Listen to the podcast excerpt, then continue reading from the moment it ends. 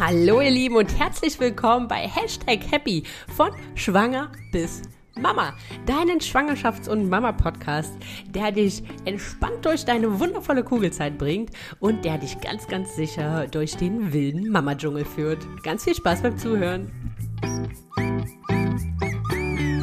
Bevor es jetzt gleich richtig losgeht, habe ich noch eine kleine Bitte an euch. Wenn euch gefällt, was ich hier tue und ihr meine Arbeit unterstützen wollt, dann abonniert meinen Podcast. Das hilft mir, dass ich von anderen Mamas besser gefunden werde. Also abonnieren auf Spotify, auf Apple iTunes und im besten Fall noch ein paar nette Worte dalassen und eine Bewertung. Ja, vielleicht sogar fünf Sterne. Ich werde euch auf ewig dankbar sein. Wie ihr mir noch helfen könnt, wenn ihr meinen Podcast hört, wenn ihr das einfach mit anderen Menschen teilt, wenn ihr das beispielsweise auf Instagram teilt, wenn ihr gerade unterwegs seid und meinen Podcast hört, dann verlinkt mich einfach und ich werde das natürlich auch teilen, weil ich mich riesig darüber freue. Und wenn ihr einmal auf Instagram seid, dann schaut gerne auch auf meinem Profil vorbei. Sandra.franzke.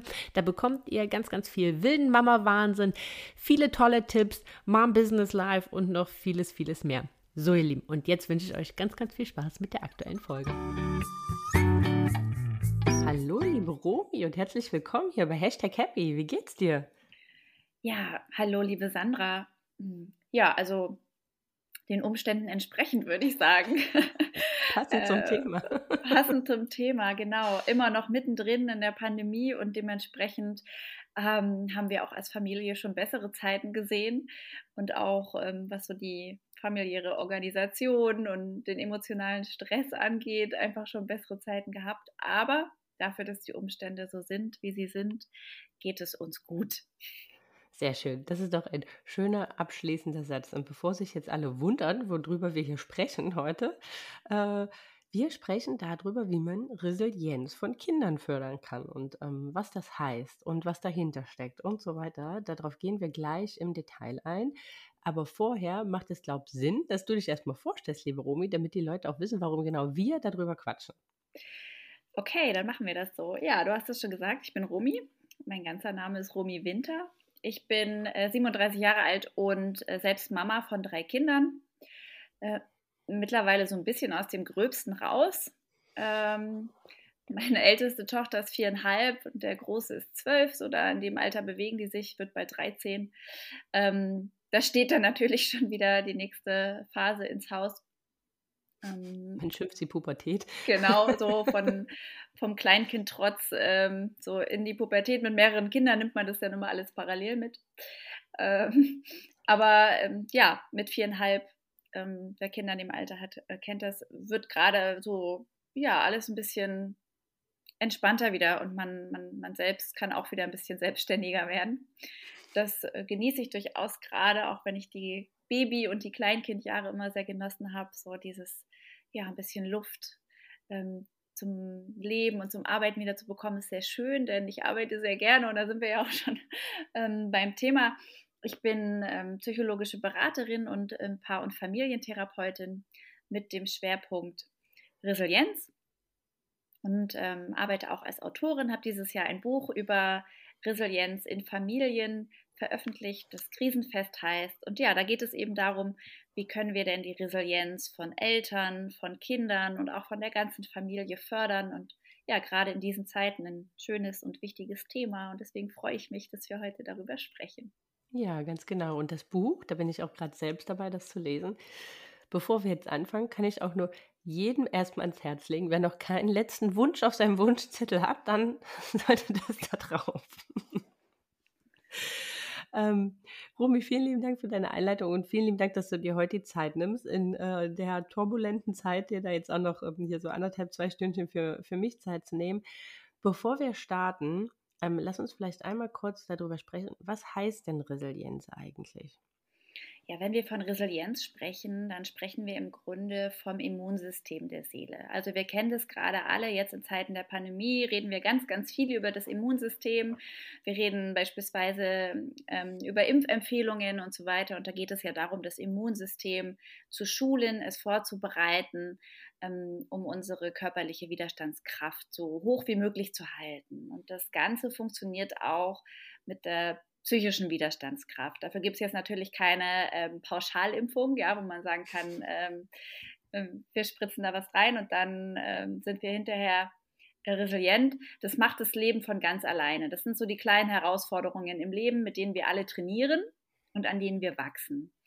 Und am bestenfalls kommt dann eben am Ende dabei heraus, dass wir widerstand, widerstandsfähige äh, Menschen sind, die über bestimmte Kompetenzen und Fähigkeiten verfügen, um ja nicht nur irgendwie durch Krisen zu kommen, sondern eben unverformt beziehungsweise unbeschadet. Ja, unverformt wahrscheinlich nicht. Wir verändern uns dadurch, ähm, entwickeln uns weiter, wir werden geprägt, aber ähm, beeinträchtigt unsere psychische Gesundheit und unser Wohlbefinden nicht nachhaltig.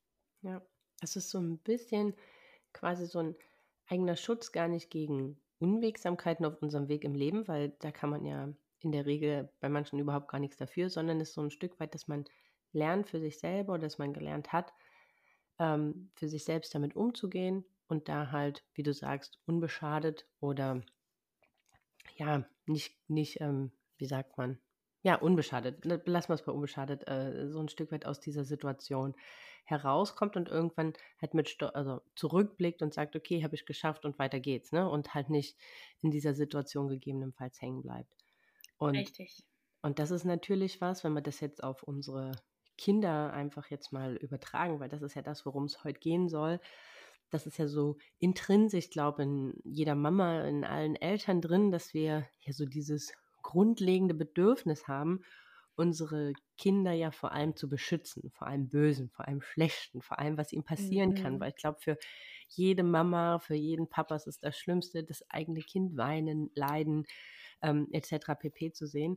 Aber das ist natürlich eine Aufgabe, die wir uns da aufbürden wollen, der wir ja überhaupt gar nicht gerecht werden können. Und das ist ja auch, ja, das ist so, das war für mich so ein irgendwann so ein, so ein, so ein, so ein Erkenntnismoment, keine Ahnung, das war so drei, vier Monate, nachdem sie auf der Welt war, dass das ja auch eigentlich gar nicht meine Aufgabe ist, sondern, sondern dass ja meine Aufgabe vielmehr sein sollte, ihr beizubringen, wie sie halt mit solchen Situationen umgeht. Und dass, wenn ihr mal im Leben was widerfährt, was ich halt irgendwann einfach auch gar nicht mehr kontrollieren kann oder nicht mehr mit dabei bin, sei es in der Schule ne, oder im Kindergarten oder wo auch immer irgendwann im Leben, wenn sie älter sind, ähm, dass man ihnen halt eher wie so einen kleinen Handwerkskoffer mitgibt, den sie sich bedienen können in Situationen, ähm, um dann halt für sich da halt auch gestärkt wieder rauszugehen. Und das ist so mal grob in meinen Worten zusammengefasst, über was wir äh, heute hier sprechen. Ja, absolut. Also es gibt wirklich so Extreme, äh, was früher so durchschwang war, Kinder müssen abgehärtet werden, damit sie bereit sind fürs Leben. Heute haben wir eine Tendenz, also es gibt immer noch die Eltern, die der Meinung sind, dass Abhärtung super ist, weil das Leben ist kein Ponyhof. Gewissermaßen stimmt es natürlich auch. Warum Abhärtung vielleicht trotzdem nicht ähm, der beste Weg ist, dazu werden wir sicherlich noch kommen. Ja. Ähm, ähm, und dann haben wir aber auch einen Hang zur Überbehütung, weil wir einfach Angst haben, unseren Kindern zu schaden. Also beides ist der Fall und beides ist nicht, in meinen Augen, nicht der goldene Weg. Ähm, ich finde, man kann das so ein bisschen vergleichen, wenn wir das uns so bildlich vorstellen, wie es, wenn wir unseren Kindern das Fahrradfahren beibringen. Also irgendwann manche Eltern entscheiden sich dafür, mit Stützrädern zu fahren, andere Eltern entscheiden sich dafür, gleich ohne Stützräder ähm, loszulegen. Ähm, beides geht, beides ist ein, ein, guter Weg, beides hat Vor- und Nachteile. Am Ende ist es aber so, dass Kinder ohne Stützräder fahren müssen, also rein, theoretisch beim Fahrradfahren jetzt nicht, was das Leben angeht schon. Ja, also bleiben wir mal bei der Formulierung, irgendwann muss man ohne die Stützräder fahren können. Und ähm, dann dann müssen wir auch loslassen. Also dann können wir auch nicht die ganze Zeit neben dem Fahrrad umher, äh, also nebenbei herlaufen. So, und dann ist es einfach wichtig, dass wir unseren Kindern ein Fahrrad mitgeben, was, was sicher ist, na, ne, was über ein Dynamo äh, verfügt, das wirklich Licht macht, wenn es dämmert, ja, ein Lenker, der festgeschraubt ist, ein Sattel, der bequem ist, Reifen, die aufgepumpt sind. Ähm, und dann können wir am Anfang mit anschieben und wir können ihnen zeigen, wie man um die Kurve fährt und über Huckel kommt. Aber wir können das Fahrradfahren nicht übernehmen für unsere Kinder. Nee. Und so können wir auch viele Momente im Leben nicht übernehmen. genau, das ist ähm, einfach so, wenn wir bei dem Bild bleiben wollen. Wir können auch nicht verhindern, dass es sich mit dem Fahrrad mal hinlegt ne? und dass es mal fällt. Aber wir können Helm aufsetzen, wir können vielleicht auch Knieschoner ranmachen oder wir können hinterher dann da sein, um abzutupfen und ein Pflaster drauf zu kleben. Ja, jetzt ist ja das, Rumi, was wir hier ähm, im Prinzip jetzt mit, mit, dem, mit dem Fahrradfahren verbildlicht haben. Ja, natürlich irgendwas, also so geht mir das ganz oft, was so, puh, also ultra Verantwortung auf den Schultern lastet, ne? Also, und man sich so denkt, ja, das ist jetzt meine Aufgabe, ähm, mein Kind fürs Leben vorzubereiten. Und ähm, ja, das ist unsere Aufgabe. Manchmal gibt es Momente, da erdrückt mich diese Aufgabe unsagbar, weil ich so, so viel Angst habe, irgendwas verkehrt zu machen oder irgendeinen Aspekt außen vor zu lassen, auf den ich sie vielleicht nicht vorbereitet habe. Ich weiß, dass das Quatsch ist, äh, tief in mir drin, aber ähm, vielleicht mal ganz, äh, ganz grob, Romy, bevor wir jetzt ins Detail gehen, was können wir denn als Eltern tun? Also zum einen vielleicht, um für uns selbst mit diesem Druck umzugehen, ähm, aber auch ja für unsere, unsere Kinder. Also ich finde erstmal, dass es überhaupt kein Quatsch ist, wenn Eltern diese Ängste haben, ne? dass sie sagen, oh, ich habe Angst, was Entscheidendes zu vergessen oder ich habe Angst, Fehler zu machen oder meinen Kindern irgendwie was Entscheidendes nicht mitzugeben. Ich finde, das ist eine ganz berechtigte Urangst, die ja nicht unbedingt wenig auch mh, umso größer wird, je mehr wir uns mit dem Thema beschäftigen. Mhm, definitiv. Ähm, aber ich glaube, der erste Schritt ist, und da sind wir auch schon ähm, bei einem wichtigen Resilienzfaktor, ist ähm, der Punkt der Akzeptanz. Also was ich auch in dem Buch ganz klar sage, ist, es ist wunderbar, wenn wir uns auf den Weg machen und sagen, wir wollen die Resilienz unserer Kinder stärken. Das ist ein super Punkt. Aber er wird nicht funktionieren, wenn wir nicht bei uns selber anfangen. Es ist so ein bisschen, wenn wir es mal platt ausdrücken, können wir unseren Kindern nur schlecht Dinge mitgeben, die wir nicht auch selber haben. Mhm. Ähm, was nicht bedeutet, dass Kinder nicht anderswo auch andere Sachen mitnehmen und lernen können. Und das werden sie. Also der Kontrast zu den Eltern, der wird irgendwann in ihrer Entwicklung auch nochmal eine ganz wichtige Rolle spielen, sich abzuheben, anders zu sein. Und das ist der entscheidende Punkt. Wir werden nie alles abdecken können, weil wir gar nicht wissen, worauf werden wir unsere Kinder denn äh, vorbereiten müssen. Wir wissen gar nicht, was das Leben für unsere Kinder bereithält. Wir wissen nicht, ob die vielleicht irgendwann mit 20 entscheiden, sie möchten jetzt Musiker werden und dann haben wir aber versäumt, sie mit vier Jahren schon in den Klavierunterricht zu schicken.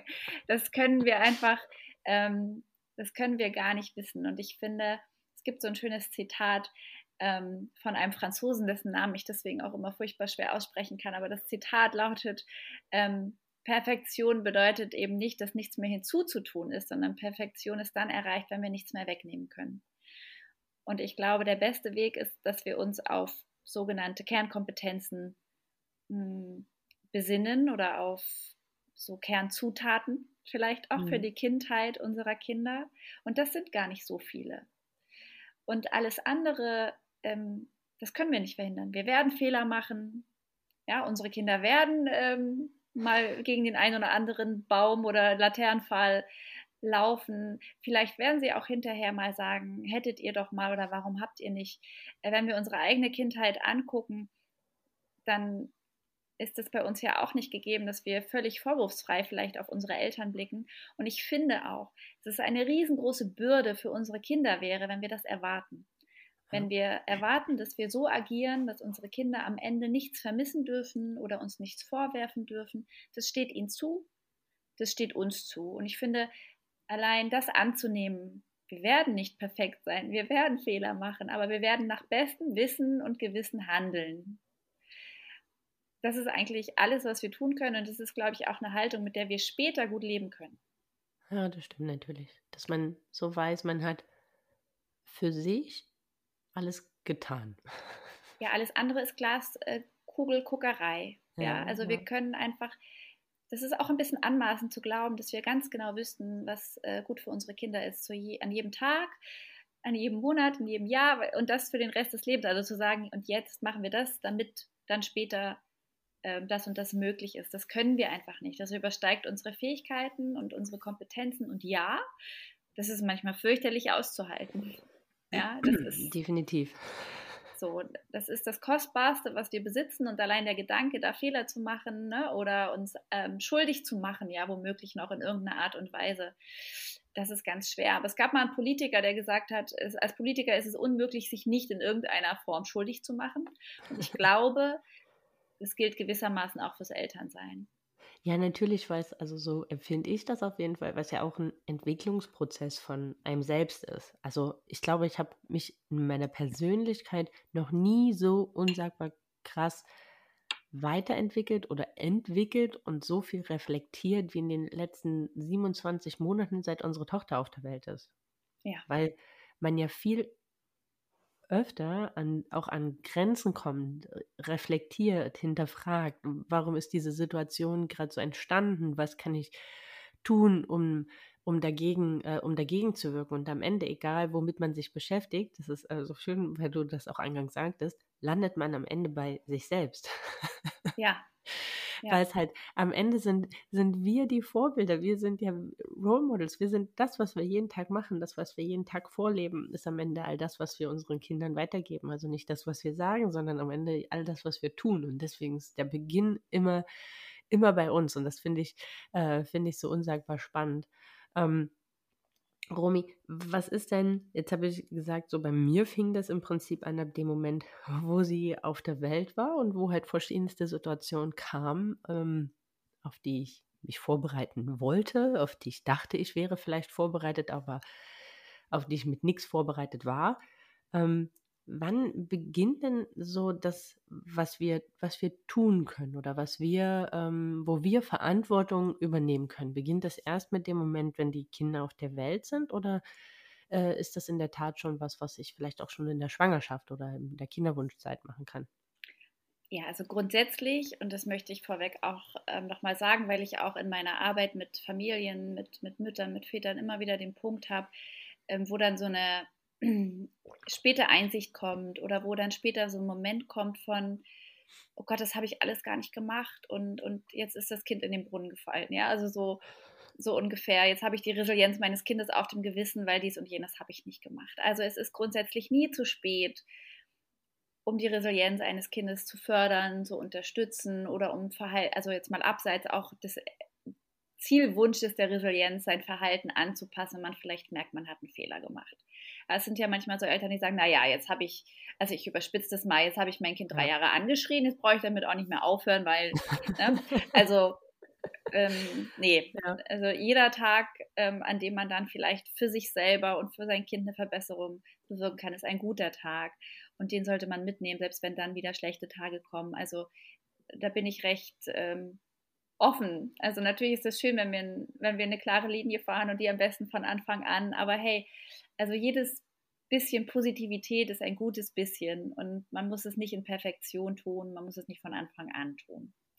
Aber wenn man es tun möchte oder die Möglichkeit hat, dann ja, natürlich kann man auch schon in der äh, Kinderwunschzeit und in der Schwangerschaftszeit äh, im weitesten Sinne etwas für die Resilienz auch des Kindes tun, nämlich natürlich, indem man sich selbst gut darauf vorbereitet, was auf einen zukommt. Also beim Elternsein sage ich immer, keiner weiß eigentlich, also man weiß überhaupt nicht, was es bedeutet, bis man es selber macht.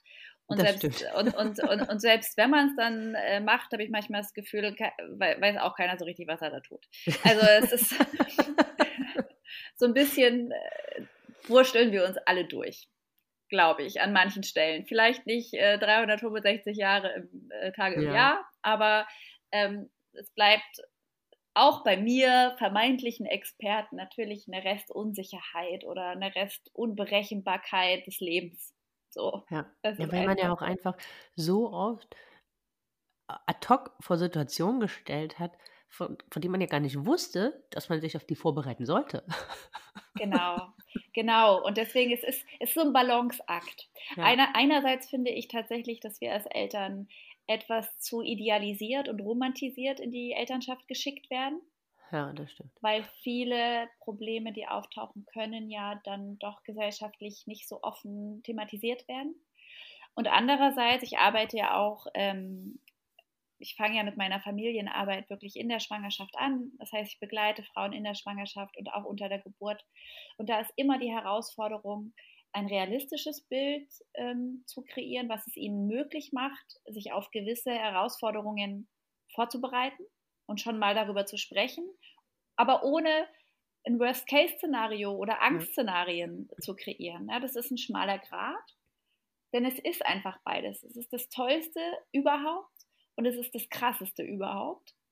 Und es stellt dich als Mensch und als Paar vor Herausforderungen, ähm, die du einfach nicht geahnt hast. Aber das vorher grundsätzlich zu wissen, wie auch immer die Herausforderungen dann aussehen und damit zu rechnen, dass es erstmal eine wilde Achterbahnfahrt wird, das ist schon mal was Gutes. Weil wir dann in dem Moment, in dem wir wirklich losfahren mit der Achterbahn und der erste Looping äh, ansteht, so ein bisschen auf das Wissen zurückgreifen können, ah, okay, aber ja, das war, das war ja angekündigt. Das, ist, das liegt nicht an uns, wir sind nicht unfähig, wir sind nicht inkompetent, ähm, ja, sondern das ist ja. jetzt das Durchschütteln, von dem alle sprechen und das ist okay. Und es kommen auch wieder ruhigere Zeiten, ja, wo die Achterbahn einfach nur mit Kribbeln im Bauch nach unten fährt und es macht Spaß so ungefähr, oder? Ne? Also ja, ähm, wir können uns darauf vorbereiten, glaube ich, indem wir einfach realistisch ähm, schauen, welche Ressourcen haben wir beispielsweise als Paar, was hat uns ähm, in Krisen geholfen. Und was ich sehr wichtig finde, ist einfach ganz klar schon mal über unsere Erwartungen sprechen. Aber auch hier muss man damit rechnen, dass die sich verändern, wenn man dann mittendrin ist. Was die Schwangerschaft angeht, ähm, können wir tatsächlich mit ganz viel Achtsamkeit in die Schwangerschaft gehen und versuchen, ich weiß es nicht immer leicht, aber versuchen der Schwangerschaft wirklich Aufmerksamkeit zu schenken und uns selber Ruhe zu schenken. Hm, denn wenn wir mit unserem Körper während der Schwangerschaft gut in Verbindung sind, wenn wir stressarm unterwegs sind, dann ist unsere Cortisolausschüttung geringer und das bedeutet, dass auch die Cortisolausschüttung beim Fötus, also bei unserem Baby, äh, wesentlich geringer ist. Und ähm, es ist nicht so, dass jetzt ähm, eine stressige Schwangerschaft auch automatisch ein hibbeliges Kind macht oder, oder dass die nachher Probleme mit der Stressregulation haben, aber die Hormone, die wir ausschütten, die gehen nicht am Kind vorbei in der Schwangerschaft. Ähm, und dementsprechend werden verschiedene, hm, gibt es verschiedene Dispositionen auch, ähm, die sich dann genetisch entweder hervortun oder nicht hervortun. Ja, also einfach, weil ähm, das nicht nötig war. Beispielsweise, wenn jetzt nicht ein erhöhtes Stressaufkommen da war und nicht besonders viele Cortisol, ähm, Cortisolausschüttung stattgefunden hat und der Körper des Babys sich nicht damit auseinandersetzen musste und schon mal ähm, da hochgefahren hat, ich versuche es mhm. mal ganz bildlich, ähm, mhm. mit diesem erhöhten Level zu arbeiten, sondern dass er niedrig ist, dann bleibt es, also ist auf jeden Fall die Disposition dafür höher, dass es auch nach der Schwangerschaft ähm, so bleibt. So, also das heißt nicht, dass wenn man eine stressige Schwangerschaft hat, man definitiv und automatisch einen ähm, nicht resilientes Kind bekommt.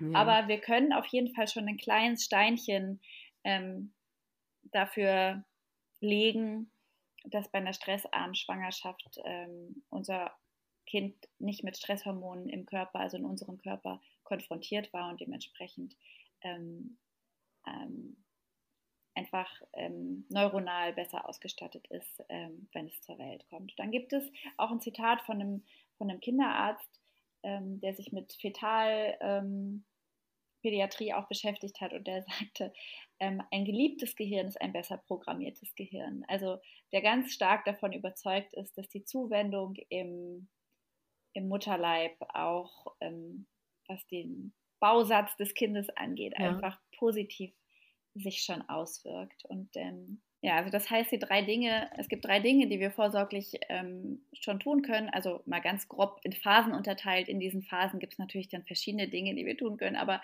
uns in der Kinderwunschzeit schon miteinander damit auseinanderzusetzen, mh, hm, welche Herausforderungen durch Schwangerschaft, Geburt und Wochenbettzeit entstehen, zu beschäftigen und uns selbst dafür zu wappnen. Dann in der Schwangerschaft gut auf uns zu achten, das Stresslevel gering zu halten und den Partner mit einzubeziehen. Das finde ich auch ähm, immer ganz wichtig und ganz wertvoll. Und ähm, wenn Geschwisterkinder hier an Bord sind schon, dann unbedingt auch die mit, ein, äh, mit einbeziehen, weil, und das ist auch ein wichtiger Resilienzfaktor, ähm, Resilienz hat auch viel damit zu tun, ob ich glaube, dass ich Kontrolle habe.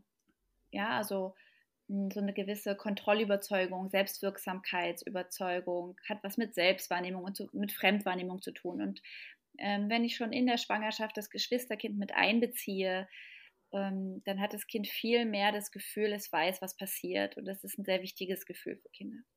Ah, okay. Und ähm, ja, was wiederum dann in der Geburtsphase sehr wichtig ist, ähm, nach Möglichkeit einfach eine ungestörte, interventionsarme und vor allem oxytocinfreie, also künstlich, künstliche oxytocinfreie Geburt. Denn ähm, es gibt ähm, Studien, es gibt Anhaltspunkte, das künstlich verabreichtes Oxytocin, um die Geburt einzuleiten, später die Ausschüttung der eigenen ähm, Hormone stören kann und die wiederum werden aber die Bindungs-, also das Oxytocin ist ja das Bindungshormon mhm. und wenn das körpereigen ähm, nicht ausgeschüttet wird, das ist so ein bisschen wie so ein Dominoeffekt, ähm, was wiederum andere Hormonausschüttungen äh, anregt. Das kann weitergehen über die Milchbildung und so weiter. Also so, dass man sagt, das Beste, was einfach auch für die frühe Bindung passieren kann, ist eine natürliche, ungestörte Geburt, die gut verläuft, die mit natürlichem Oxytocin läuft und danach eine ganz ausgiebige Kuschel-, Bonding- und Stillphase, wo Mutter und Kind einfach in Ruhe gelassen werden, beieinander ankommen können, sodass die Bindung super gut vorbereitet ist und super gut starten kann. Denn Bindung ist ein sehr, sehr wichtiger und sehr, sehr einflussreicher Resilienzfaktor. Bevor wir jetzt noch auf die, jetzt haben wir ganz oft schon über die äh, Resilienzfaktoren gesprochen, ohne einmal zu sagen, was die sind und ähm, was das überhaupt heißt, bevor wir da jetzt ähm, einsteigen und was wir halt hinsichtlich der einzelnen Faktoren halt tun können, Römi, nochmal eine Frage. Ist das denn so, dass unsere Kinder mit einer gewissen, hm, nennen wir es jetzt mal, mit so einem gewissen Grundbausatz an Resilienz zur Welt kommen? Und dann ist es halt was, was wir halt fördern können, was wir ausbauen können, was wir oder wo wir ihn, sie mitnehmen können, äh, im Prinzip das Ganze zu stärken? Oder kommen die quasi wie so eine leere Festplatte? Also, ähm, das dachte man ja tatsächlich früher, dass Kinder so als unbeschriebene Blätter zur Welt kommen und dass nur ähm, ich glaube, Immanuel Kant hat es mal so sinngemäß gesagt, der Mensch ist nichts ohne Erziehung. Hm. Ja, wo man wirklich dachte, ähm, der Mensch ist, was aus ihm gemacht wird. Ja. Das stimmt aller, allerhöchstens zur Hälfte. Ähm, tatsächlich kommen unsere Kinder sehr wohl schon sehr, sehr entwickelt und sehr patent und sehr kompetent zur Welt. Das heißt, hm. ähm, sie verfügen über bestimmte Eigenschaften, über bestimmte Wesensmerkmale und ich glaube fest daran auch über eine Grundresilienz. Mhm. Ähm, das ist einfach, also man muss dazu wissen, dass Kinder ja immer mit einem Grundbausatz zur Welt kommen. Die wissen nicht, wo sie geboren werden. Die wissen auch mehr oder weniger nicht, von wem sie geboren werden. Natürlich übergeben wir ähm, gewissermaßen, gewissermaßen unser genetisches Material und dieses mhm. Material ist ja schon geprimed auf unsere Lebensbedingungen. Aber ähm, Kinder können jede Sprache lernen, egal wo sie geboren werden. Also ja, selbst wenn ich mhm. jetzt, ähm, wenn ich ein Kind kriege und ähm, selbst wenn ich deutsche Muttersprachlerin bin und ich rede also von Tag 1 an kein Deutsch mit meinem Kind, sondern Chinesisch, dann wird dieses Kind als Muttersprache Chinesisch lernen. Und ähm, das heißt, Kinder sind extrem anpassungsfähig. André Stern bezeichnete das mal als Potenzialbomben. Und das finde ich trifft es sehr gut. Was aber, und das finde ich auch sehr wichtig, auch Fakt ist, ich glaube, dass, oder man weiß heute, ist nicht mhm. nur mein Glaube, sondern man weiß, dass Kinder trotzdem mit bestimmten Eigenschaften ähm, zur Welt kommen. Man spricht von sogenannten Temperamentsdimensionen. Das bedeutet, sie haben einen Hang zu bestimmten Eigenschaften. Und dann entscheidet natürlich auch die Sozialisation und die Erziehung darüber, wohin sich diese, diese Dimension ne, oder diese Disposition mhm. entwickelt. Ähm, und deswegen glaube ich auch, dass vielleicht manche Kinder oder manche Menschen ganz allgemein es mit bestimmten Eigenschaften zur Welt kommen, die es ihnen eben etwas leichter oder eben etwas schwerer machen, resiliente Eigenschaften hervorzubringen. Aber grundsätzlich, das weiß man eben auch, ist Resilienz für jeden Menschen trainierbar und erlernbar. Okay. Und auch noch in jedem Alter, nur dass es uns vermutlich, wie es so oft ist, umso älter wir werden, schwerer fällt, weil natürlich der Rucksack, den wir mitbringen, umso voller ist.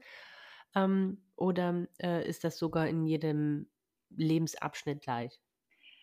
Hm, absolut würde ich sagen, das ist, wie du es gesagt hast. Also ich glaube, alles, also es gibt ja diesen Spruch, was Hans lernt, lernt Hänschen, nee, was Hänschen nicht lernt, so rum, was, Hänschen, was Hänschen nicht lernt, lernt Hans nimmermehr. Da wissen wir ja zum Glück, das stimmt so nicht, aber wir wissen sehr wohl, dass ähm, je festgefahrener ähm, Eigenschaften, Handlungsmuster, ja, Verhaltensweisen sind, umso schwerer ist es äh, davon abzurücken. Und je älter wir werden, umso größer, umso breiter wird die Autobahn in unserem Gehirn und umso einladender und automatischer nehmen wir sie auch. Das heißt, wenn wir erstmal bestimmte Denkmuster über mehrere Jahre haben, dann wird es schwerer, aber nicht unmöglich, ähm, das umzulernen. Okay. Ähm, jetzt haben wir schon ganz oft drüber gesprochen, Romy, Resilienzfaktor. Was heißt das denn und welche und welche gibt es? Und ja, genau, lass uns vielleicht erstmal damit anfangen. Ja, das ähm, kann ich sehr gern einmal erklären. Und zwar, als man angefangen hat, sich mit der Resilienzforschung auseinanderzusetzen, gab es in den 50er Jahren eine groß angelegte Studie von Amy Werner. Und diese Studie hat sich damit auseinandergesetzt, ähm, hat, er hat so eine Gruppe von Kindern auf der ähm, hawaiianischen Insel Kauai untersucht und ähm, wollte eigentlich, also ursprünglich angelegt war die Studie darauf zu untersuchen, welche Risikofaktoren ähm, Kinder aus bestimmten sozialen Schichten oder mit einem bestimmten sozialen Background haben.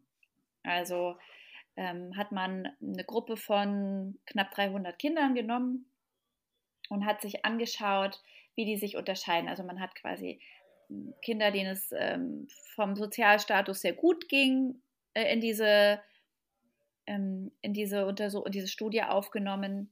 Und man hat auch Kinder aus ärmeren Schichten oder mit ähm, Risikofaktoren wie Alkoholismus oder psychische Erkrankungen oder Gewalterfahrungen mit in diese Studie genommen und wollte eben die Entwicklung dieser Kinder beobachten. Die Studie ging auch 40 Jahre lang und ähm, wollte dadurch schauen, okay, was sind denn die Risikofaktoren bei den benachteiligten Kindern? Man ist davon ausgegangen, dass die sich eben schlechter entwickeln ähm, und was und woran liegt das dann so? Was aber bei der Studie dann herauskam, womit man vielleicht gar nicht so gerechnet hatte, war, dass sich ein Teil der Kinder, die man als benachteiligt von ihrem Umfeld oder von ihrer Ausgangssituation eingeschätzt hätte, dass die sich dennoch ähm, so entwickelten im Laufe ihres Lebens, dass sie kaum zu unterscheiden waren von den Kindern, die mit sehr mit einer sehr guten Ausgangsposition in die Studie gestartet sind, also die mhm. ein stabiles soziales Umfeld hatten, die keine Gewalterfahrung hatten und so weiter. Und das hat so ein Drittel ungefähr ausgemacht und man hat dann, man hat dann natürlich ähm, nicht mehr so unbedingt gucken wollen, okay, was sind jetzt die Risikofaktoren, sondern man hat sich ja. dann darauf konzentriert, okay, was sind denn dann die Schutzfaktoren? Also, ja. was haben denn dann diese Kinder, was unterscheidet diese Kinder von anderen Kindern, die auch schlechte Ausgangspositionen haben? Und da hat man dann hm, Stück für Stück ähm, die Schutzfaktoren und die man heute eben auch als Resilienzfaktoren ähm, kennt, entdeckt.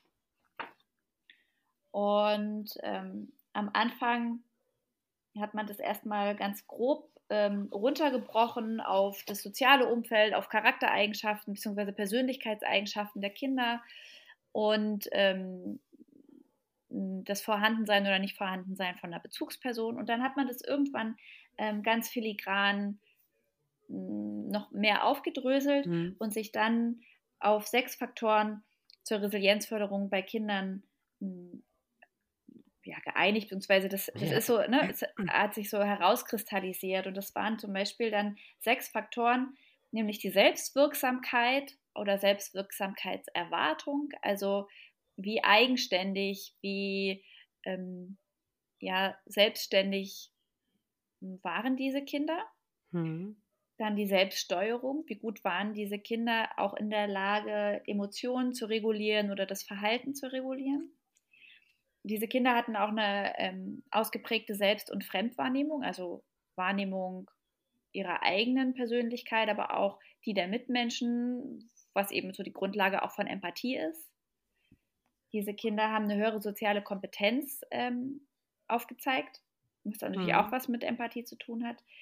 Ähm, die Problemlösungskompetenz war ausgeprägter, also sie waren einfach bei der Lösungsfindung kreativer und so weiter. Und ähm, Stressbewältigung war auch ein Punkt. Also es war eben nicht so, dass sie keinen Stress hatten, sondern die hatten einfach andere Kompetenzen, Skills und Coping-Strategien, um mit diesem Stress umzugehen. Und im Laufe der Forschung ging das dann immer weiter und daraus ist ja dann irgendwann auch das ähm, Segment der Resilienzförderung für Erwachsene ähm, hm. entstanden. Du hast ja vorhin gefragt, wie ist das, nur im Kindesalter oder, oder geht es auch später noch? Man hat eben herausgefunden, dass das förder, förderlich ist, also förderbar, äh, auch im höheren Alter, also in hm. unserem Alter beispielsweise, ähm, was ja aus Kindersicht schon uralt ist.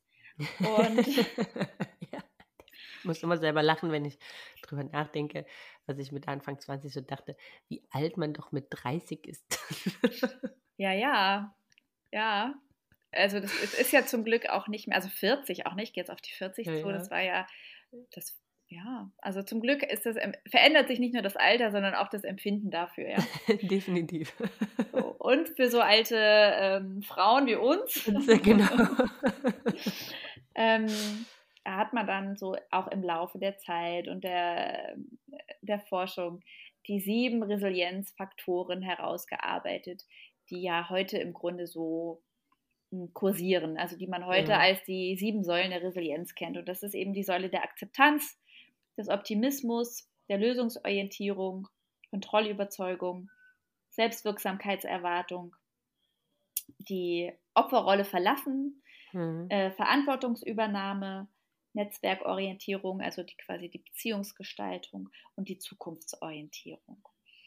Und ähm, in meinem Buch habe ich beispielsweise das zusammengeführt, denn auf den ersten Blick ähm, sind die jetzt sehr unterschiedlich, die Faktoren mhm. für Erwachsene und die für Kinder. Und auf den zweiten Blick steckt aber eigentlich das eine im anderen und das andere im einen. Also das mhm. ist ähm, dann doch sehr ähnlich und habe es dort zusammengeführt ähm, auf ähm, sieben Faktoren herunter gebrochen, naja, klingt so, ja, ja, ja. also zusammengestaucht oder wie auch immer. Ja. Ähm, und habe dann dort quasi jeweils ein Kapitel, die Resilienzförderung für uns Erwachsene und eins für die Kinder. Weil natürlich, ähm, wir haben ganz andere Entwicklungsschritte und Aufgaben zu bewältigen. Wir sind kognitiv, emotional in einer ganz anderen Reife als unsere Kinder und wir haben auch ganz andere Verantwortlichkeiten ähm, für als unsere Kinder. Ja. Und dementsprechend ähm, kann man jetzt, äh, muss man auch die Resilienzförderung anders angehen. Das ist ja schon, je nachdem, in welchem Alter die Kinder sind, unterschiedlich. Hat man andere Hebel, an die, die man, die man ziehen kann, um da was zu bewirken. Richtig, also genau, wenn ich jetzt schon so an Selbstwahrnehmung, Selbststeuerung denke, da sind wir natürlich an einem ganz, ganz anderen Punkt ja. als unsere Kinder, ne? Weil also wir können wenn ich jetzt an äh, ja unsere Kurze denke, ne, die so mit Hinsicht so nach anderthalb Jahren so äh, Blick zweiter Geburtstag, also sie hat ja gar nicht verstanden teilweise, was da mit ihren Emotionen, was da in ihrem Körper gerade vorgeht. Und äh, da sind wir natürlich einen Schritt weiter. Das heißt nicht, dass wir nicht auch vielleicht an der einen oder anderen Stelle Baustellen haben, aber wir setzen natürlich an einem ganz, ganz anderen Punkt an.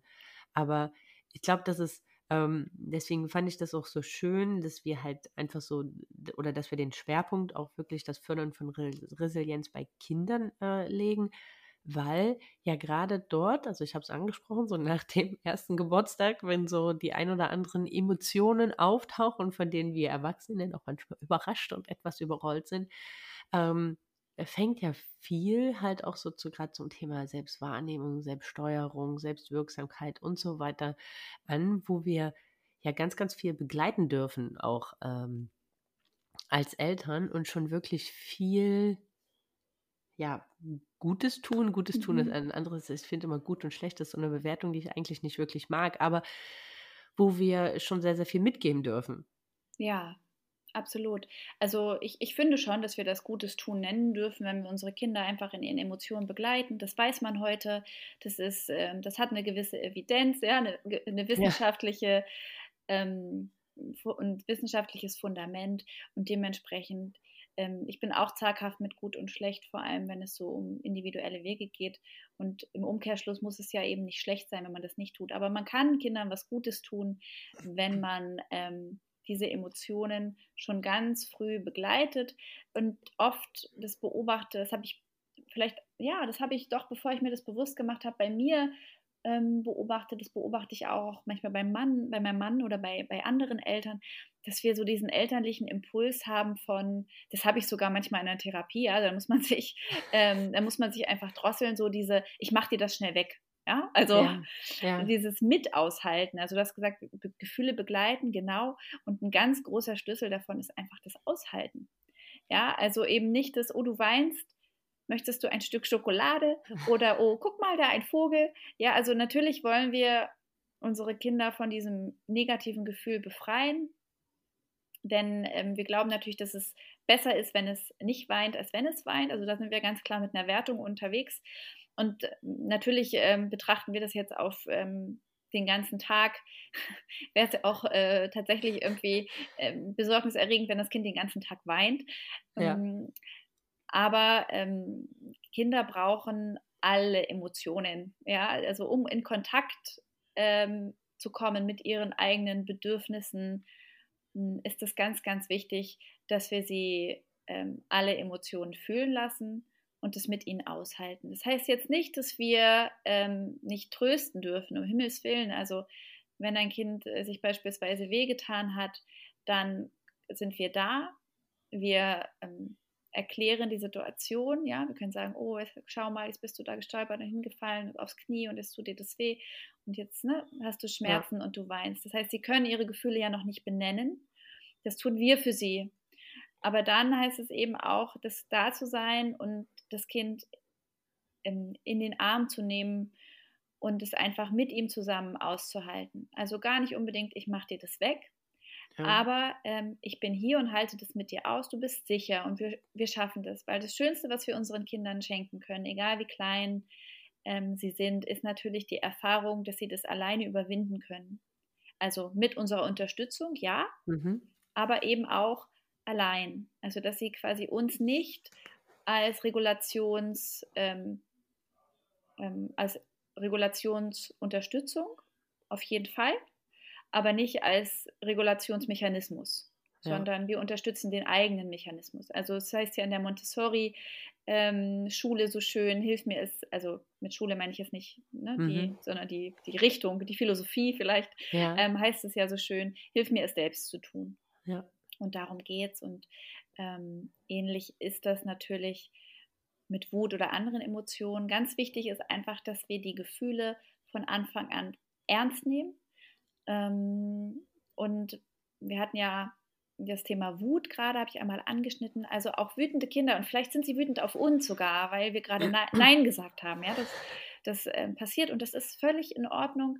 Und ähm, da reicht es ja auch manchmal einfach daneben zu sitzen, ja, und zu sagen, auszustrahlen, okay, ich sehe, dass du gerade wütend bist, weil es ist jetzt um acht und ich wollte nicht, dass du nochmal ähm, den Schokoladenweihnachtsmann isst oder was, was, was, was, auch immer wir für Gründe, ne? oder ähm, barfuß rausgehen. Gut, die Erfahrung, wenn sie barfuß in den Schnee gehen, ist vielleicht auch, dass sie sich das von alleine anders überlegen, aber da hat ja auch jedes Elternteil einfach andere Grenzen. Genau. Also wann auch immer sie mal eine von diesen Grenzen erreichen und ein Nein ernten und wütend werden, ähm, dürfen wir das auch mit ihnen aushalten, ohne dass wir auf sie wütend werden, weil sie wütend auf uns sind. Und ähm, daneben sitzen, das mit aushalten, ein, ein Angebot, ein Beziehungsangebot machen und uns nicht entziehen, ja, und sagen, du kannst wiederkommen, wenn du nicht mehr wütend bist. Ja, das ist früher ja oft passiert. Oh ja. ähm, Wut, Wut wurde einfach ausgelagert in einen anderen Raum. Es war nicht gesellschaftsfähig, es war nicht okay. Und das, ähm, das führt dazu, dass Kinder äh, das abspalten irgendwann. Ne? Und ähm, Wut ist aber eine unglaublich wichtige ähm, Emotion, um eigene Grenzen zu spüren und zu fühlen. Und ich glaube, es ist überflüssig zu erwähnen, wie wichtig das gerade auch für unsere Mädchen ist, ja, dass sie ihre Grenzen ernst nehmen und kommunizieren können. Ja. Und, ähm, und dann geht es einfach darum, diese Emotionen mit auszuhalten, zu begleiten, ohne sie für das Kind zu regulieren und ohne sie dem Kind abzusprechen. Ja. Und das ist herausfordernd, das ist unglaublich herausfordernd, weil es uns unglaublich triggern kann. Ja, zum einen, und das muss man wissen, haben wir Spiegelneuronen. Das ist so ein bisschen die, das Empathiefundament. Es kann aber auf der anderen Seite eben auch ganz, ganz äh, schlimme Emotionen machen. Ja, also Mitgefühl kennen wir ja. alle und Mitgefühl kann in alle Richtungen gehen. Wir können mit Menschen traurig sein, wir können uns mit Menschen freuen, wir können auch unglaublich wütend werden, wenn jemand wütend äh, in unserer Nähe ist. Ja. äh, gerade bei unseren Kindern, ja. Also da haben wir einmal eben diese Emotionsansteckung und ähm, je nachdem, wie auf uns reagiert wurde in bestimmten Emotionen, kommen auch da Muster hoch. Ja, also so gerade Wut triggert oft ungemein, weil wir nie, weil viele, viele unserer Generation gar nicht gelernt haben, wie man adäquat, ja, und elegant mit Wut umgeht. Also wir sind ja so die Generation, äh, ja, du bist jetzt Bock, ich gehe auf dein Zimmer und wenn mhm. du äh, fertig bist mit Bocken, dann kannst du wiederkommen. Genau. Ähm, also das ist ja auch so, äh, gut, das wäre, oh Gott, das wäre nochmal eine ganz separate Folge wert, aber ähm, ja, Generationskonflikte, ähm, Erziehung, ähm, wir als Eltern jetzt äh, mit Großeltern, mhm.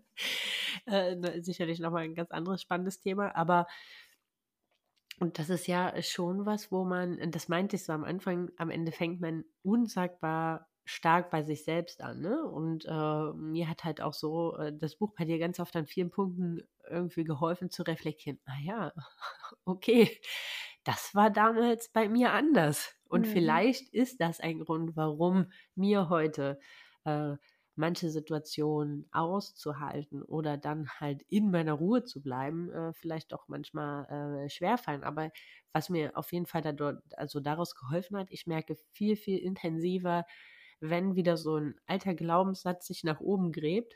Mhm. Und, ähm, und ich glaube, das ist halt auch was, was ich an Selbstwahrnehmung für mich ähm, unsagbar viel die letzten Monate äh, mitgenommen habe, ist so dieses, ah ja, ich nehme gerade wahr, dass hier etwas passiert, was eigentlich ich nicht möchte. Also kann ich für mich in irgendeiner Art und Weise, und da muss man, muss jeder für sich selber irgendwo einen Weg finden, dagegen steuern, um diese Situation, dieses Aushalten für mich, aber auch für dich, kleiner Mensch, äh, im Prinzip, ja, ja, ich nenne es beim Namen, erträglicher halt auch an manchen Punkten zu machen. Weil natürlich kommen, wie du sagst, kommen manchmal Situationen, man, man will es mit aushalten, aber irgendwann, je nachdem, wie lang diese, dieser Moment dauert, kommt, kommt man halt auch manchmal ganz natürlich an den Punkt, wo man sich denkt, oh, es ist doch jetzt gar nichts, es ist doch jetzt gut, wir ja. müssen los, wir haben einen Termin, jetzt können wir das Ganze nicht hier irgendwie beenden. Ja, ja. Ja, und manchmal ist es so, ne? Manchmal können ja. wir die Umstände nicht ans Kind anpassen dann muss sich das Kind an die Umstände anpassen. Also ähm, und beides ist okay. Also ich finde es super, wann wir, wann immer wir es können, ja, uns zu fragen, müssen wir jetzt wirklich los? Ist das, was ich gerade vorhabe, jetzt wirklich wichtiger als diese Forschungsarbeit meines Kindes, ja? ähm, also, weil, ja, es ist ja nur Spielen, ja, für Kinder ist das Schwerstarbeit, also natürlich Arbeit, die Spaß macht, aber sehr, sehr bedeutsam, ja. sehr wichtig. Und manchmal ist es uns möglich, die Umstände an das Kind anzupassen, zu sagen, nee, dann kommen wir halt zu spät, später oder ich nehme mich jetzt hier zurück. Aber es funktioniert so nicht immer und es ist auch völlig okay. Das ist eine unglaublich wichtige Erfahrung, wenn so ist das Leben. Ja. Also das wird nie so sein, dass wir das Leben immer nur an uns anpassen können. Nicht, wenn es sich mit anderen Menschen äh, abspielt, sondern manchmal müssen auch wir uns anpassen und das ist was, ähm, was Kinder womit Kinder auch in Kontakt und in Berührung kommen werden. Und wenn sie es nicht bei uns zu Hause tun, im geschützten Rahmen, wo sie üben können, Strategien ja. für sowas zu entwickeln, dann werden sie das trotzdem in anderen Situationen haben, sei es im Kindergarten oder in der Schule oder in anderen in Beziehungen. Ähm, und so können wir ihnen einen geschützten Rahmen geben, in dem sie das mit unserer Unterstützung bewältigen und lernen können. Und natürlich darf es dann sauer sein und darf es dann darüber frustriert und wütend sein. Also ja, das wäre natürlich für uns angenehmer, es wäre nicht so. Aber ja. ähm, wir müssen damit rechnen und das ist das, was ich anfangs meinte, dass wir unseren Kindern eben auch mal Kummer bereiten. Das, ist, das gehört, ähm, das gehört dazu, das ist Teil äh, des Elternseins, der im Kleingedruckten steht. Ne? So. genau, das ist das, was man vorher nicht ausgehändigt bekommt. Genau. Ähm, aber, aber ähm, Rumi, noch mal eine Frage, weil das haben wir gesagt, okay, wir begleiten unsere Kinder, um ihnen halt im Prinzip Bewältigungsstrategien dafür mit an die Hand zu geben, sich in solchen Situationen äh, selbst zu regulieren. Jetzt klingt das so nach, okay, ich, ich gebe dir eine Bewältigungsstrategie. Also, und im gleichen Moment sagt man, wir müssen es mit dir aushalten. Das klingt so nach nichts tun. Und im anderen Moment klingt es nach Strategie. Das impliziert irgendwie, das ist irgendwas, was ich jetzt mega intensiv machen muss. Mhm. Was, was, was sind denn so oder was kann ich denn halt neben dem aushalten oder wie kann ich denn so eine Bewältigungsstrategie meinem Kind weitergeben? Ist es wirklich so in Anführungsstrichen einfach nur dieses, ich bin da, ich halte das mit dir aus, ich verkörper dir oder ich gebe dir das Gefühl, dass du, egal was jetzt hier gerade passiert, dass du geliebt bist, dass du hier Raum hast, wo du diese Emotionen kennenlernen darfst. Ähm, was, was, was heißt denn, wie kann ich diese Bewältigungsstrategie greifbarer machen? Also das hängt natürlich ähm, auch vom Alter ganz stark ab. Ja, also ja. Ähm, so Kleinkindern brauche ich noch keine Strategie anbieten. Da ist die Strategie, dass ich ähm, ein kleines Kind auf den, also wenn es zum Beispiel viel weint, auch Babys oder so, dann ist natürlich ähm, eine Strategie, ähm, diesen Schmerz zu bewältigen, zu schauen, welches Bedürfnis dahinter steckt und dieses Bedürfnis ja. zu erfüllen. Und das ist ja auch was, was wir, was wir einfach tun dürfen und auch tun sollten, bei kleinen Kindern auf ihre Signale zu reagieren. Die haben ja nun keine andere Möglichkeit, ähm, uns mit uns zu kommunizieren als durch Weinen. Und ähm, ihnen dann einfach die Bedürfnisse zu erfüllen, die sie brauchen, nach Nahrung, nach Nähe, nach Ruhe, was auch immer es gerade mhm. ist. Zuverlässig diese Bedürfnisse zu regulieren, denn das ähm, löst folgenden Glaubenssatz ähm, bei den Kindern aus und es geht in Richtung Selbstwirksamkeit. Ich kann ähm, Dinge kontrollieren, ich kann Dinge steuern. Das ist etwas, wovor manche Eltern unglaublich viel Angst haben. Ja, dann tanzen sie einem ja später auf der Nase herum. Also das ne, ist der das Klassiker ja, von Oma und Opa. Wenn du da nicht eingreifst, dann. genau, genau, so der Klassiker. Das hat aber gar nichts wirklich mit uns zu tun, sondern vielmehr, ähm, also sie haben da nicht diese Kontrollüberzeugung über uns Eltern, sondern die haben eine Kontrollüberzeugung über sich. Ja, also sie ja. lernen, dass sie in der Lage sind, ihre Bedürfnisse zu befriedigen und zu erfüllen. Das ist eine sehr, sehr wichtige Erfahrung. Wenn ich das nicht habe, ja, ähm, dann laufe ich ja völlig verängstigt und unsicher durch die Welt. Ja. Ähm, und am Anfang passiert es natürlich über uns. Es gibt ja keine andere Möglichkeit. Und dann, sobald es eben möglich wird, geben wir das immer weiter ab und unterstützen Kinder immer mehr damit, äh, darin, dass, für, dass sie das selber und alleine tun können. Und es kommt ja auch eine Phase, an der verzweifeln wir Eltern ähm, auch gerne mal, in der die das auch alles alleine machen wollen. Ja. ja. und das kostet ganz viel Zeit und ganz viele Nerven und auch bei den Kindern ganz viel Frust, weil es klappt nicht immer. Ja. ja. Aber das sind große Geschenke, die wir ihnen da geben, wenn wir da weiter daran glauben ja, oder sichtbar machen.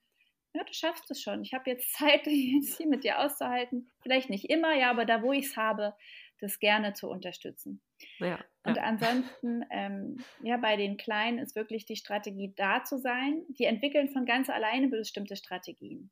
Das ist, äh, das ist in ihnen angelegt. Also Strategien zur Selbstberuhigung ähm, sind äh, sind Kindern in die Wiege gelegt. Ja, dem einen mehr, dem anderen weniger, aber sie brauchen ein Gefühl von Sicherheit und Geborgenheit, um die anzuwenden. Und das machen meistens wir. Ja, ja. oder wenn man Kindern, manche Kinder beruhigen sich, wenn sie ihr Plüschtier haben oder wenn sie ihre Eltern haben. Also da entwickeln die ganz allein, die suchen sich ihr Lieblingskuscheltier ja quasi auch mit der Zeit irgendwie aus. Ja. Ja, also da entwickeln sie quasi eigene Strategien. Und je älter die Kinder werden, umso mehr kann man ähm, bewusst mit ihnen auch in solche Strategien gehen, ob das jetzt ähm, bestimmte Atemtechniken sind oder ähm, die Gefühle anzusprechen, ja, zu sagen, wie fühlst du dich gerade, was hilft dir denn sonst?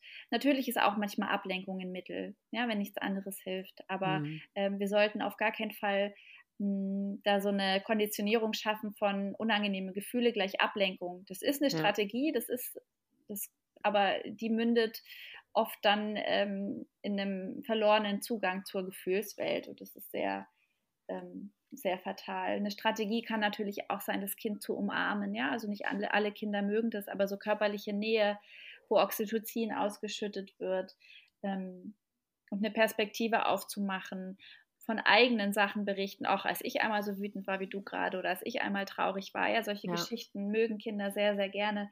Und da gibt es auch im Buch ähm, ganz viele ähm, Anregungen, wie wir unsere eigene Regulation fördern können, wie wir die Regulationsfähigkeit unserer Kinder ähm, fördern können. Aber der wichtigste Schlüssel dabei ist eigentlich, dass sie zuversichtlich wissen, dass wir da sind. Ja, das ist so.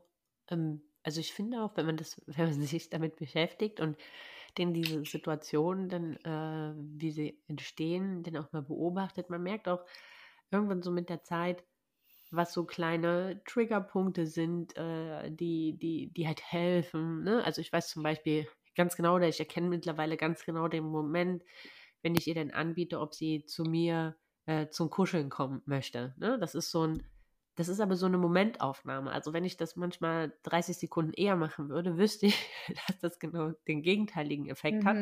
Aber, aber irgendwann kommt so dieser Punkt, wo das so dass der letzte Balsam ist, quasi, den sie braucht, und dann halt wieder, bevor ich dann auch überhaupt anfangen brauche, mit ihr zu sprechen und sie zu fragen, ne, was, was beschäftigt dich gerade, was, was wühlt dich gerade auf?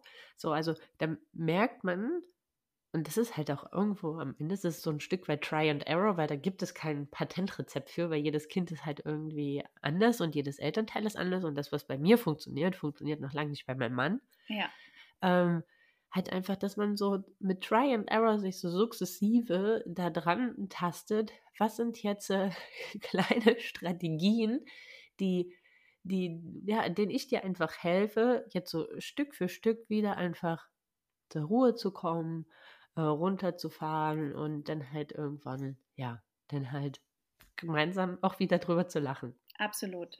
Also das, ich finde es auch schön, dass du das mit deinem Mann ansprichst. Das ist auch ein ganz wichtiger Punkt. Jede ähm, im Kontext, in unterschiedlichen Kontexten, sei es im Kindergarten oder in der Schule oder eben auch mit unterschiedlichen Perso Bezugspersonen, haben Kinder auch ganz unterschiedliche Strategien. Ja, und die entwickeln sie ja auch alleine. Also im Kindergarten ja. entwickeln sie andere, in der Schule andere, ähm, beim Kumpel nebenan oder so. Ähm, und auch bei Oma oder bei Papa da gibt es große Unterschiede und es ist völlig okay und das ist sehr bereichernd, verschiedene Strategien kennenzulernen. Und das, ähm, ne, weil also über Erziehungsunterschiede kann man auch wieder eine eigene Podcast-Folge ähm, drehen. Ähm, und ich rede jetzt nicht davon, einer schlägt das Kind, der andere nicht. Was sollen wir tun? Ja, also es gibt natürlich klare Grenzen, ja. aber ähm, es gibt auch einen ganz, ganz ähm, großen Rahmen. Ähm, also sagen wir mal, es gibt einen gewissen Rahmen, äh, der vielleicht gespannt sein sollte. Aber innerhalb dieses Rahmens gibt es ganz, ganz viele verschiedene Optionen und Möglichkeiten. Und es ist schön für ein Kind, diese kennenzulernen. Und äh, es ist auch sehr, sehr spannend und sehr witzig zu sehen, wie schnell, in welchem jungen Alter sie diese verstehen. Ja, ja, aber sie verstehen das und das ist das Schöne. Wir können da voll auf die Kompetenz unserer Kinder setzen, dass sie ähm, sich auch in der jeweiligen Situation das holen, was sie brauchen, von wem sie es brauchen. Also das ja. ist wirklich, ähm, das ist was sehr, sehr Schönes, wenn Kinder diese Möglichkeit haben, ja. aus unterschiedlichen Quellen zu schöpfen. Äh, Rumi, welchen oder welchen Resilienzfaktor ich nochmal ganz, ganz ähm, spannend finde, weil da etwas mit drin ist, was ich, ähm, sehr, äh, ja, wie gesagt, nicht schwierig, aber äh, ja doch schon nicht schwierig für einen selbst, aber ähm, doch relativ komplex so im, im, im Familiengefüge, Freundschaftsgefüge finde, ähm, ist so das Thema, wenn wir nochmal über die Selbstwirksamkeit sprechen. Also unsere Kinder das Gefühl zu vermitteln oder sie darin zu bestärken, in diesem Gefühl, ich kann selber etwas bewirken. Mein Handeln hat ein gewisse oder hat ein gewisses Resultat, ein gewisses Ergebnis. Und ähm, da ist ja das Thema Anerkennung und Lob ja mhm. auch so äh, ein sehr, sehr wie sagt man das? Also es ist halt immer, man sagt ja, okay, das sollte man in einer gewissen Form dosieren, aber ich will jetzt vielleicht gar nicht so viel vorwegnehmen, äh, bevor du vielleicht erstmal was dazu sagen kannst, weil das ist in der Tat was, was ich so im Zusammenleben mit vielen Menschen in der Umsetzung doch sehr, sehr schwierig finde.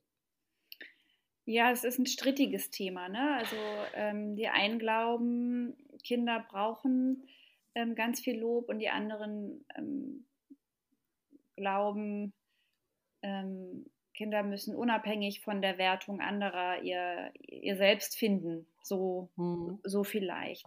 Ich bin da auch tatsächlich ähm, etwas zwiegespalten und kann gar nicht so ein ganz klares ähm, Standing äh, hier beziehen oder so ein Votum abgeben. Hm, denn dadurch, dass ich drei Kinder habe, habe ich auch erlebt, wie unterschiedlich das sein kann. Ja. Und ähm, also ich glaube, grundsätzlich ist es so, dass sich das Selbstwertgefühl eines Menschen natürlich auch über seine Bedeutsamkeit für andere Menschen ähm, herauskristallisiert. Mhm. Also, und das gilt auch schon für Kinder. Kinder wollen, es ist für Kinder eine wunderschöne Erfahrung von Wert zu sein, für eine Gemeinschaft oder für einen anderen Menschen. Deswegen helfen Kinder ja eigentlich auch so gerne. Das geht denen vielleicht dann mal zeitweise verloren. ja, und sicherlich auch, je mehr Druck vielleicht kommt, je mehr das eingefordert wird und so mehr das mit negativen ähm, Situationen oder Emotionen oder Gesprächen in Verbindung gebracht wird. Na, wenn dann so diese Nie hilfst du im Haushalt Schiene kommt, dann lässt das irgendwann auch mal nach, dass sie gerne helfen. Aber gerade so die kleinen Kinder, die werden unglaublich gerne mit einbezogen. Auf jeden Fall. Also das ist, das ist, äh, ich finde das immer, sorry, dass ich jetzt hier unterbreche, aber ich finde das immer so schön zu sehen. Und da kann ich auch nur alle Eltern dazu einladen. Ich weiß, dass das manchmal unsagbar viel Geduld von uns erfordert. Ja. unsagbar viel Geduld, aber sich helfen zu lassen, weil ich finde, wenn man sieht in diesen Augen, in diesen, was, was das mit diesen kleinen Menschen macht, einfach so dieses Gefühl zu haben, ich darf das jetzt hier machen. Und das ist was, was ich jetzt dazu beigetragen habe, ist einfach, äh, ja, macht, dass es vielleicht zehn Minuten länger dauert oder man es nochmal macht, dann irgendwie doch wieder weg. Ja, genau. Und das ist auch tagesformabhängig. Ja, es gibt Tage, da will man einfach schnell fertig werden und dann. Genau. Ähm, und dann dauert es natürlich länger. Und wenn wir zusammen backen, dann sieht die Küche hinterher natürlich anders aus, als wenn ich das alleine schnell mache und so weiter. Aber für die Selbstwirksamkeit und den Selbstwert der Kinder ist es unglaublich ähm, schön, wenn sie helfen dürfen. Ja. So. Und wenn sie dafür dann, vielleicht müssen wir Feedback und Lob einfach unterscheiden. Was Kinder definitiv nicht brauchen, glaube ich, ist so übertriebenes ähm, Cheerleading ähm, und äh, Honig ums Maul, wenn es einfach banale Sachen sind. Also die müssen nicht für alles gelobt werden, ja, die müssen auch nicht ähm, für alles ähm, so ein, so ein Leckerli quasi, äh, ja. Wortleckerli oder echtes Leckerli kriegen, weil, das ist nämlich der Nachteil daran, es macht sie in gewisser Weise oder würde sie in gewisser Weise abhängig machen von dieser externen äh, Motivationsquelle. Das ist so die Gefahr dabei, ja, dass man sagt, okay, was ist denn, wenn das ausbleibt? Aus welcher Motivation heraus machen denn dann Kinder noch Dinge? Ja. Ja. Hm, oder was ist denn, wenn ich das Bild mal doof finde und ich sage trotzdem, nee, das, oh, wie schön so. Also ich habe mich auch schon dabei erwischt, dass meine Kinder dann mit einem gemalten Bild in die Küche kamen und ich aber eigentlich hier ähm, gerade dabei war, ähm, Gemüse oder Kartoffeln abzugießen und gar nicht so ja. ähm, mit der Aufmerksamkeit bei ihnen war und dann so ein flüchtiges, schnell gemachtes, ja, sieht super aus oder cool, ja, und aber eigentlich habe ich nicht mal hingeguckt, so ungefähr. Ja, das ja, ist eigentlich, dabei ertappe ich mich auch, aber das ist eigentlich das, was Kinder gar nicht brauchen, weil die, ich meine, das merken die schon auch, ja. Und ähm, auch wenn ich ein Bild vielleicht gar nicht toll finde, und ich äh, sage dann dem Kind, das ist ja super oder äh, toll gemacht, äh, bei was auch immer, ja, ja beim nächsten ja. Fortschritt oder so weiter. Also ich glaube, loben, wir müssen einfach unterscheiden zwischen Feedback, also ich reagiere auf das, was ich sehe, du hast meine Aufmerksamkeit, ich nehme dich wahr. Das ist super. Ja. Ja. Aber ich ähm, mache hier Zuckerbrot und Peitsche, ja, du kriegst ein Zuckerwürfelchen, äh, wie so ein dressiertes Äffchen, ja. wenn du was toll gemacht hast und sei es einfach in Form von netten Worten. Ähm, oder mal Strafe, wenn du was gemacht hast, was ich blöd finde, dann trainieren wir ihn diese Abhängigkeit mhm. ähm, an, von der ich gesprochen habe, und vor allem diesen Impuls, Dinge für andere zu tun und um zu gefallen. Ja. Und das ist das, was unserer Generation manchmal auf die Füße fällt, was ich so in meinen Beratungen und in der Therapie einfach oft merke, das sitzt dann tief und ähm, macht dann auch das, was wir so Autoritätenhörigkeit dann später äh, manchmal nennen, das macht einfach unglaublich abhängig und spaltet von der eigenen Intuition und von dem eigenen Streben nach, nach Erfüllung oder nach Verwirklichung ab. Hm. Und ähm, da würde ich einfach unterscheiden. Also sich fürs Kind freuen ist was anderes, als es zu, für etwas zu loben. Ja, also wenn ich sage, oh wow, ich hab, du kannst dir deine Jacke jetzt ganz alleine anziehen und du hast sogar ähm, den Reißverschluss zugemacht. Das war bestimmt nicht einfach, das zu lernen und ich finde es toll, dass du das jetzt kannst, ne? weil du ja. jetzt, weil du ja dann viel selbstständiger sein kannst oder weil du bestimmt stolz auf dich bist, weil du so lange geübt hast und jetzt hast du es geschafft. Das hat ja eine ganz eigene Energie. Ich bleibe beim Kind ja. als wenn ich sage, oh, da freut sich die Mama aber. Ja, also das ist ja. so, klar, darf das auch mal sein. Und ähm, ich, das, ist, das ist ein schwieriges Thema. Darum, also ich will gar nicht sagen, dass Lob immer schlecht ist, aber ich glaube, ähm, es kommt ganz drauf an, was wir damit bewirken wollen, wie es beim Kind ankommt und warum wir es tun. Und wir müssen ja. einfach aufpassen, dass wir nicht, dass wir da nicht eine Abhängigkeit schaffen. Also ich, ich finde diese Differenzierung, die du geschaffen hast, ich fand, fand die eben ähm, mega schön bildlich, weil das heißt ja nicht, dass ich einfach kein Handeln meines Kindes mehr wertschätze, aber ich wertschätze das Handeln meiner Kinder. Ja. Also indem ich halt nicht sage, das ist wie, oh, dann ist die Mama aber traurig. Also ich, ich, ich erkenne das so ganz oft bei so Großeltern und so, ne? Ja. Und da freut sich die Mama aber. Nein, nicht ich freue mich. Ich freue mich, weil du dich freust, weil du ein Erfolgserlebnis hattest. Ne? Aber eigentlich die Grundintention, die ich ja mit dem Lob oder mit der Anerkennung oder mit dem Feedback mitgeben will, ist ja, hey, wow, sei stolz auf dich, weil du hast das gemacht. Du hast dein Brot selbst geschmiert. Mhm.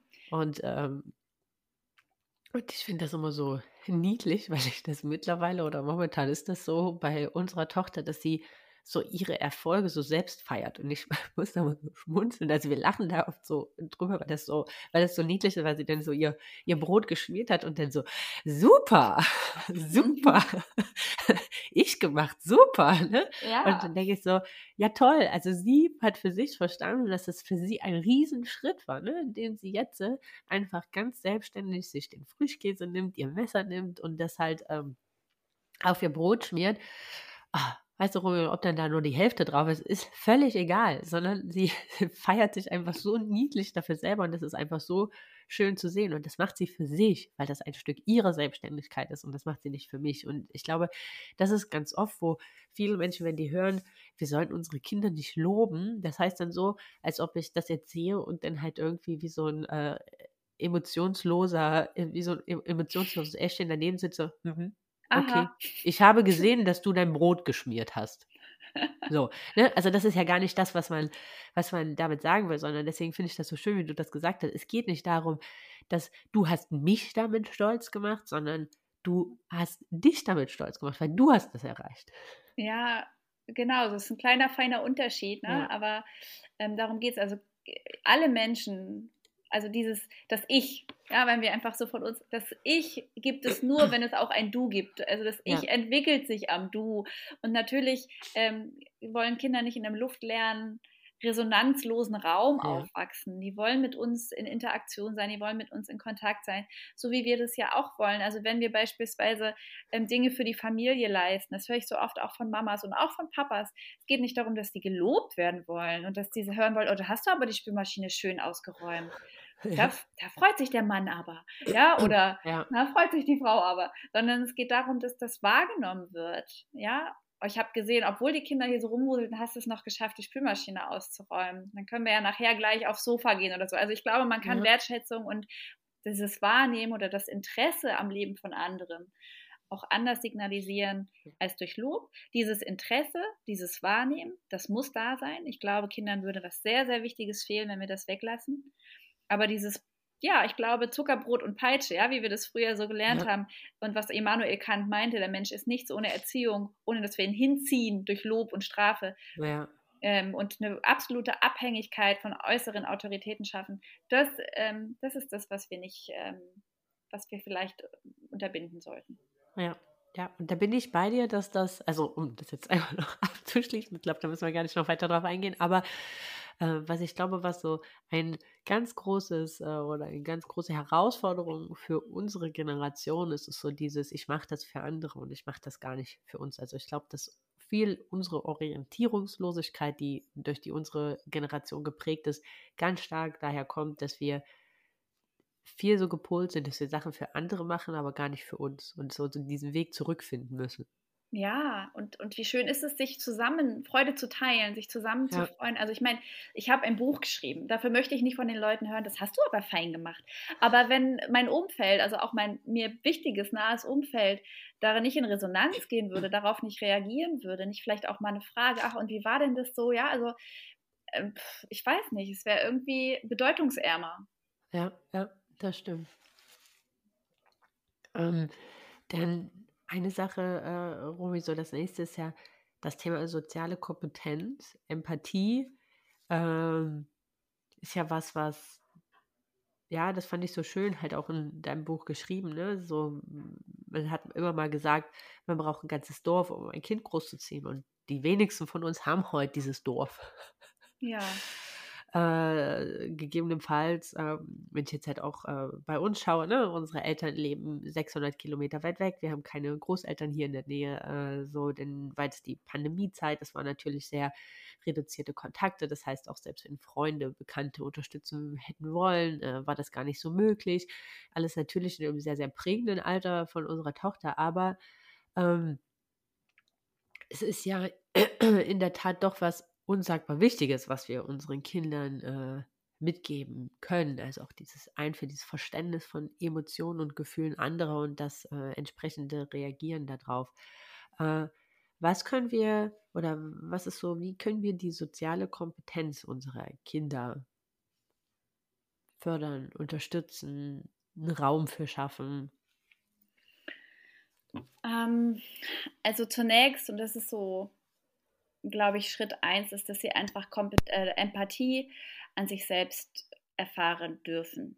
Ja, also wir versuchen ihnen das immer so anzuerziehen durch mh, hm, Verhaltensänderungen, durch Verhaltensaufforderungen von außen. Das heißt, Schritt eins ist, dass wir einfach ihnen gegenüber empathisch sind, immer wieder die Perspektive wechseln, uns immer wieder fragen, wie ist das für das Kind? Und sobald es sprechen und sich ausdrücken kann, ist auch zu fragen, wie ist das für das mhm. Kind?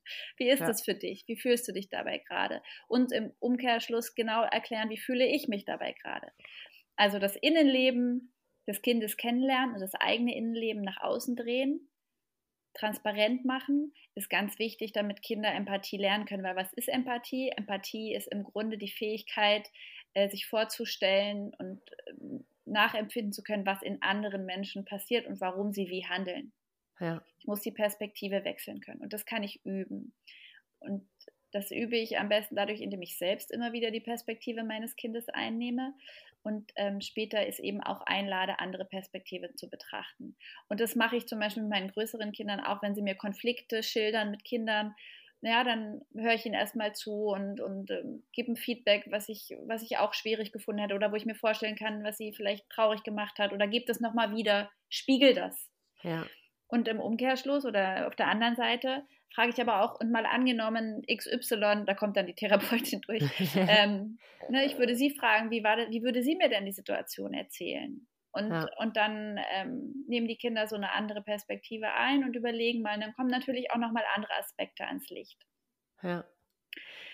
Und ähm, so der Klassiker ist immer, es steht glaube ich auch im Buch, so die, das was ich oft beobachte, diese Spielplatzsituation ja. mit, ne, äh, Kinder sollen ihr Spielzeug teilen, denn das, das macht man so und ähm, wie wenig Eltern in dieser Situation dann eigentlich, ähm, also weil das Kind soll empathisch sein, es soll empathisch handeln, das ist ein hohes Gut und es wird auch positiv bewertet und das stimmt ja auch.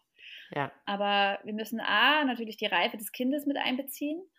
kann es schon für andere mitdenken, kann es sich schon in andere einfühlen und das brauchen wir vor drei eigentlich nicht versuchen.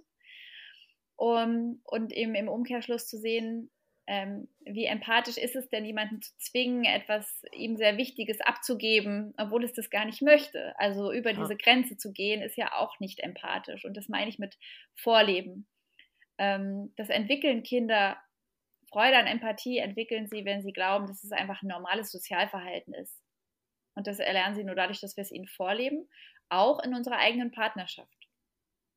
Ja, wenn wir zum Beispiel, wenn sich der Partner bei Erziehungsfragen anders verhält und am besten noch vor dem Kind ihn immer korrigieren und immer auf ihn losgehen und sagen, was er alles falsch macht, ähm, ohne uns in die Perspektive einzufühlen, in seine eigene Not vielleicht, wenn er dann doch mal lauter wurde oder, oder, oder, ähm, dann wird, der, wird auch der Partner wenig mh, empathisch gegenüber dem Kind vielleicht handeln können, weil es keine selber, weil er selber keine Empathie erfährt oder sie.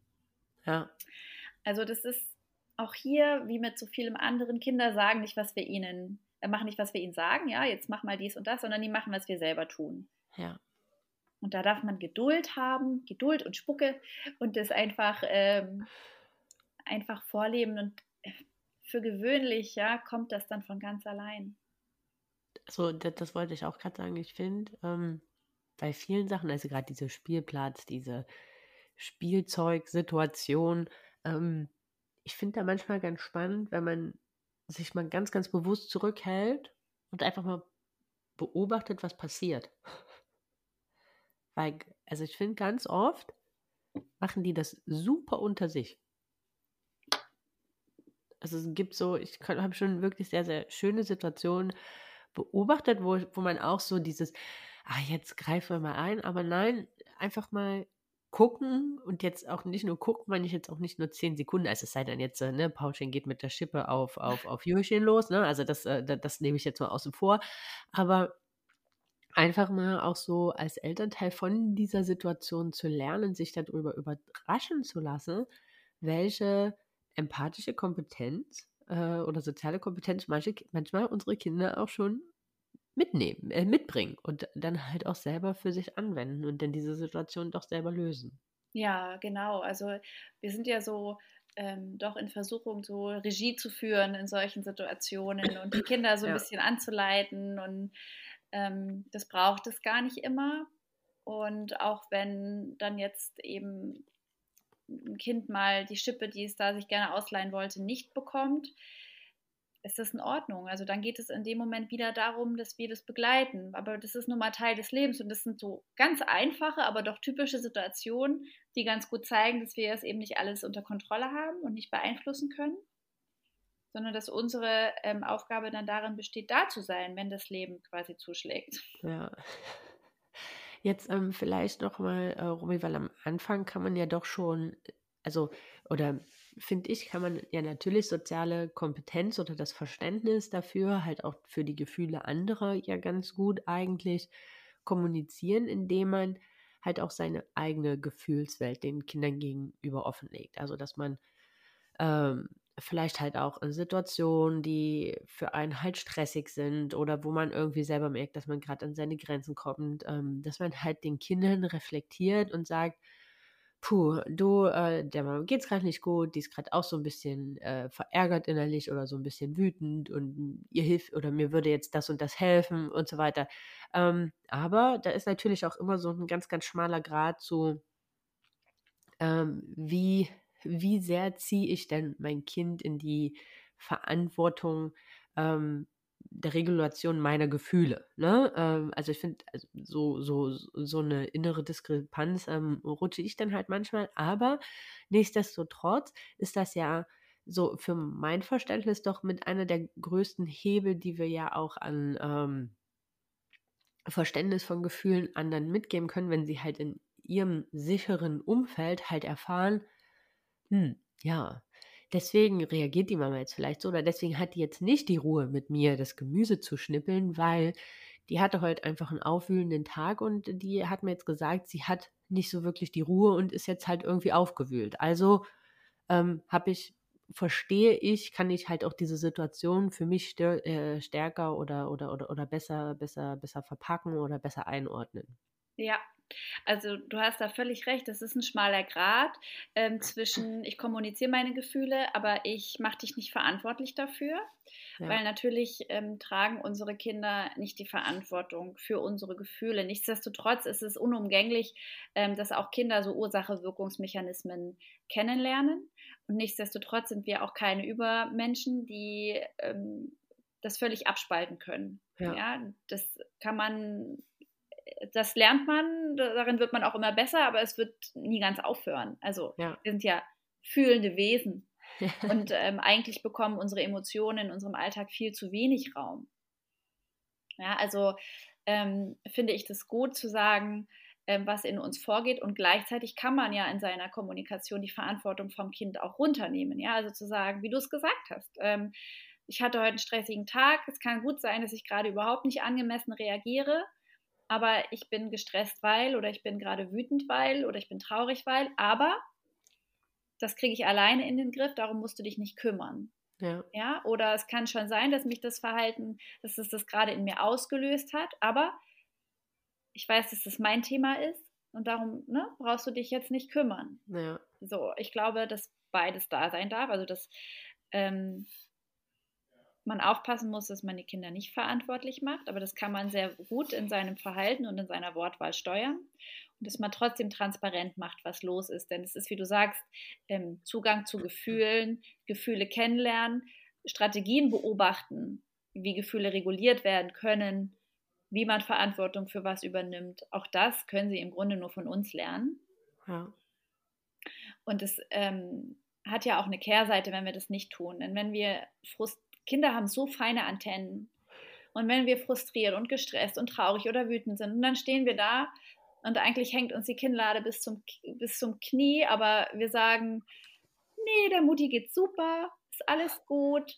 Ja, und die spüren aber, ähm, dass das nicht stimmt, dann richten wir damit unter Umständen größeren Schaden an. Und dann ähm, ist so die Botschaft, die mitschwingt, oh, na gut, dann kann ich wohl meinen Gefühlen und meiner Intuition nicht trauen. Und auch da ja. spalten wir Kinder dann eher von ihrem eigenen Erleben ab. Ja, oder eben erschüttern das Vertrauen in ihre eigene Wahrnehmung, indem wir das leugnen. Ja, ja. Und das ja. hat ja dann wiederum ähm, Folgen für unsere Kinder und auch für die Beziehung zu unseren Kindern. Das stimmt. Also, dass das Eltern stimmt. Grenzen haben und dass es Emotionen auslöst, wenn Kinder über diese Grenzen gehen, das ist eine sehr menschliche Erfahrung. Das auch, also ähm, bin ich, äh, bin ich vollkommen bei dir und auch das, was du angesprochen hast, so dieses auch über eigene Grenzen gehen, ähm, seine eigenen Bedürfnisse immer nur zurückstellen. Also ich glaube, dass jedes Elternteil erfährt, dass es gibt Situationen, da muss man oder da stellt man seine, seine Bedürfnisse zurück, aber es immer und immer und immer und immer und nur zu machen für alle anderen, ist am Ende auch nichts, was wir eigentlich ja unseren Kindern mitgeben wollen. Das ist aber ganz, ganz oft, so habe ich das oft gemerkt, den Menschen überhaupt gar nicht bewusst, wenn sie das tun, weil sie das halt wohlwollend für ihre Kinder, für ihre Familie machen, aber gar nicht merken, was sie eigentlich damit nicht nur für sich, sondern halt auch für ihre Kinder in Anführungsstrichen für einen Schaden anrichten. Ja, und da ähm, da haken ja so ein bisschen die Kritiker auch ein, ja? die sagen so diese bedürfnisorientierte ähm, Erziehung. Ja. Ähm, dabei kommen nur Tyrannen heraus, ja, ist ja manchmal so ein bisschen die, ja. äh, oder eben Angsthasen. Also so scheinbar können wir nur Tyrannen oder Angsthasen erziehen oder so verweichlichte Menschen. Ähm, das ist natürlich beides Quatsch, aber wenn mal angenommen, wir gehen immer auf die Bedürfnisse unseres Kindes ein, ohne dass es lernt, dass andere Menschen auch Bedürfnisse haben und dass ein Bedürfnisaufschub ihrerseits dann manchmal eben auch notwendig ist, damit das alles äh, parallel funktionieren kann. Dann nehmen wir ihnen eine sehr, sehr wichtige ähm, Erfahrung und auch eine sehr wichtige Grundlage für soziale Kompetenz. Und ich glaube, ja. dann ist eben das, dann kann das passieren, was manche Kritiker meinen, wenn sie von Tyrannen reden. Ja. Dass dann nämlich kein Respekt vor den Grenzen anderer da ist oder dass eben die Erfahrung gemacht wurde, man muss da nur genügend Terror machen, sage ich jetzt mal, oder genügend Alarm oder Vehemenz ja. zeigen und dann äh, kriegt man seinen Willen sozusagen.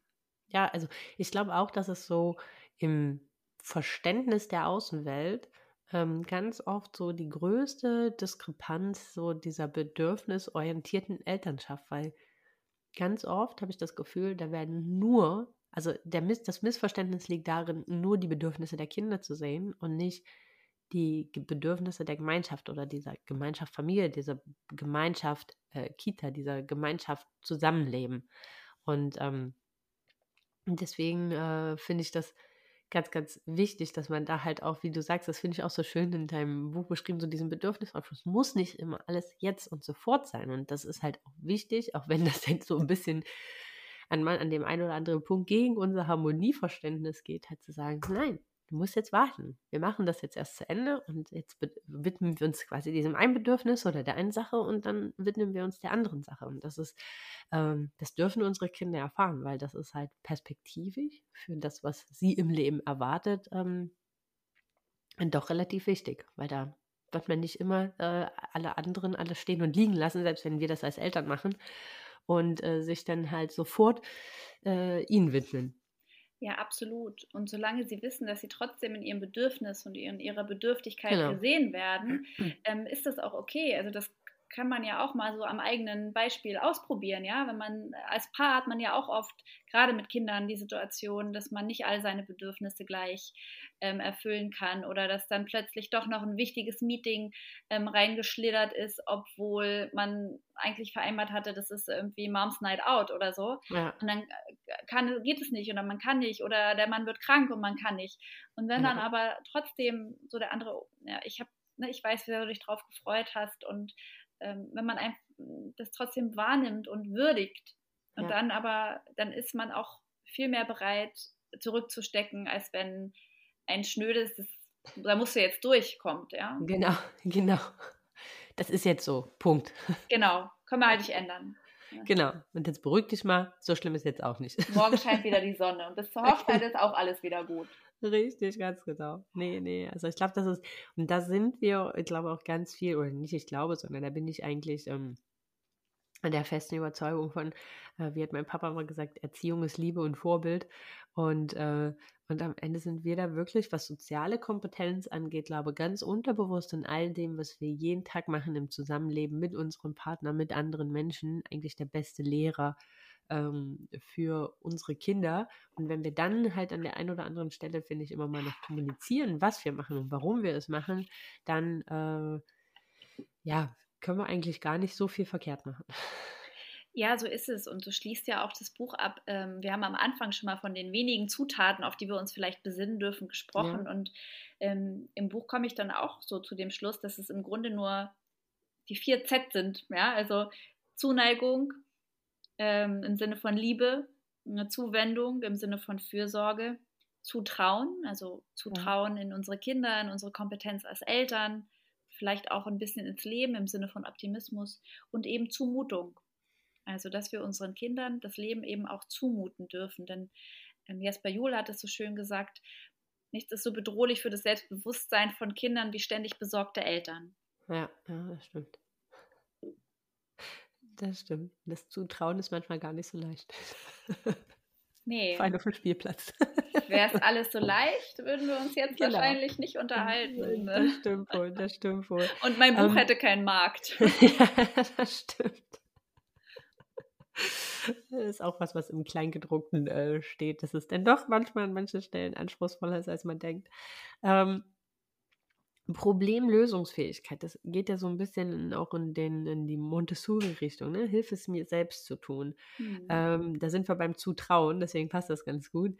Zurückhaltung äh, der Eltern schenkt eigentlich das meiste Vertrauen. Das ist so ein bisschen was, was ich so ja für mich äh, mitnehme und an ganz, ganz vielen Punkten, wo ich so gerne eingreifen will, denn halt auch ähm, mich zusammenreiße oder mhm. mein Mann, weil es in ganz vielen Punkten sehr, sehr schwer fällt, gerade so diese Essenssituation mit dem Messer in dem Frischkäse, das sieht ja dann manchmal schon doch aus wie Krieg, ähm, wo das ist dann wirklich so sich ganz bewusst, ich gehe mir mal noch ähm, die Hände waschen, mm.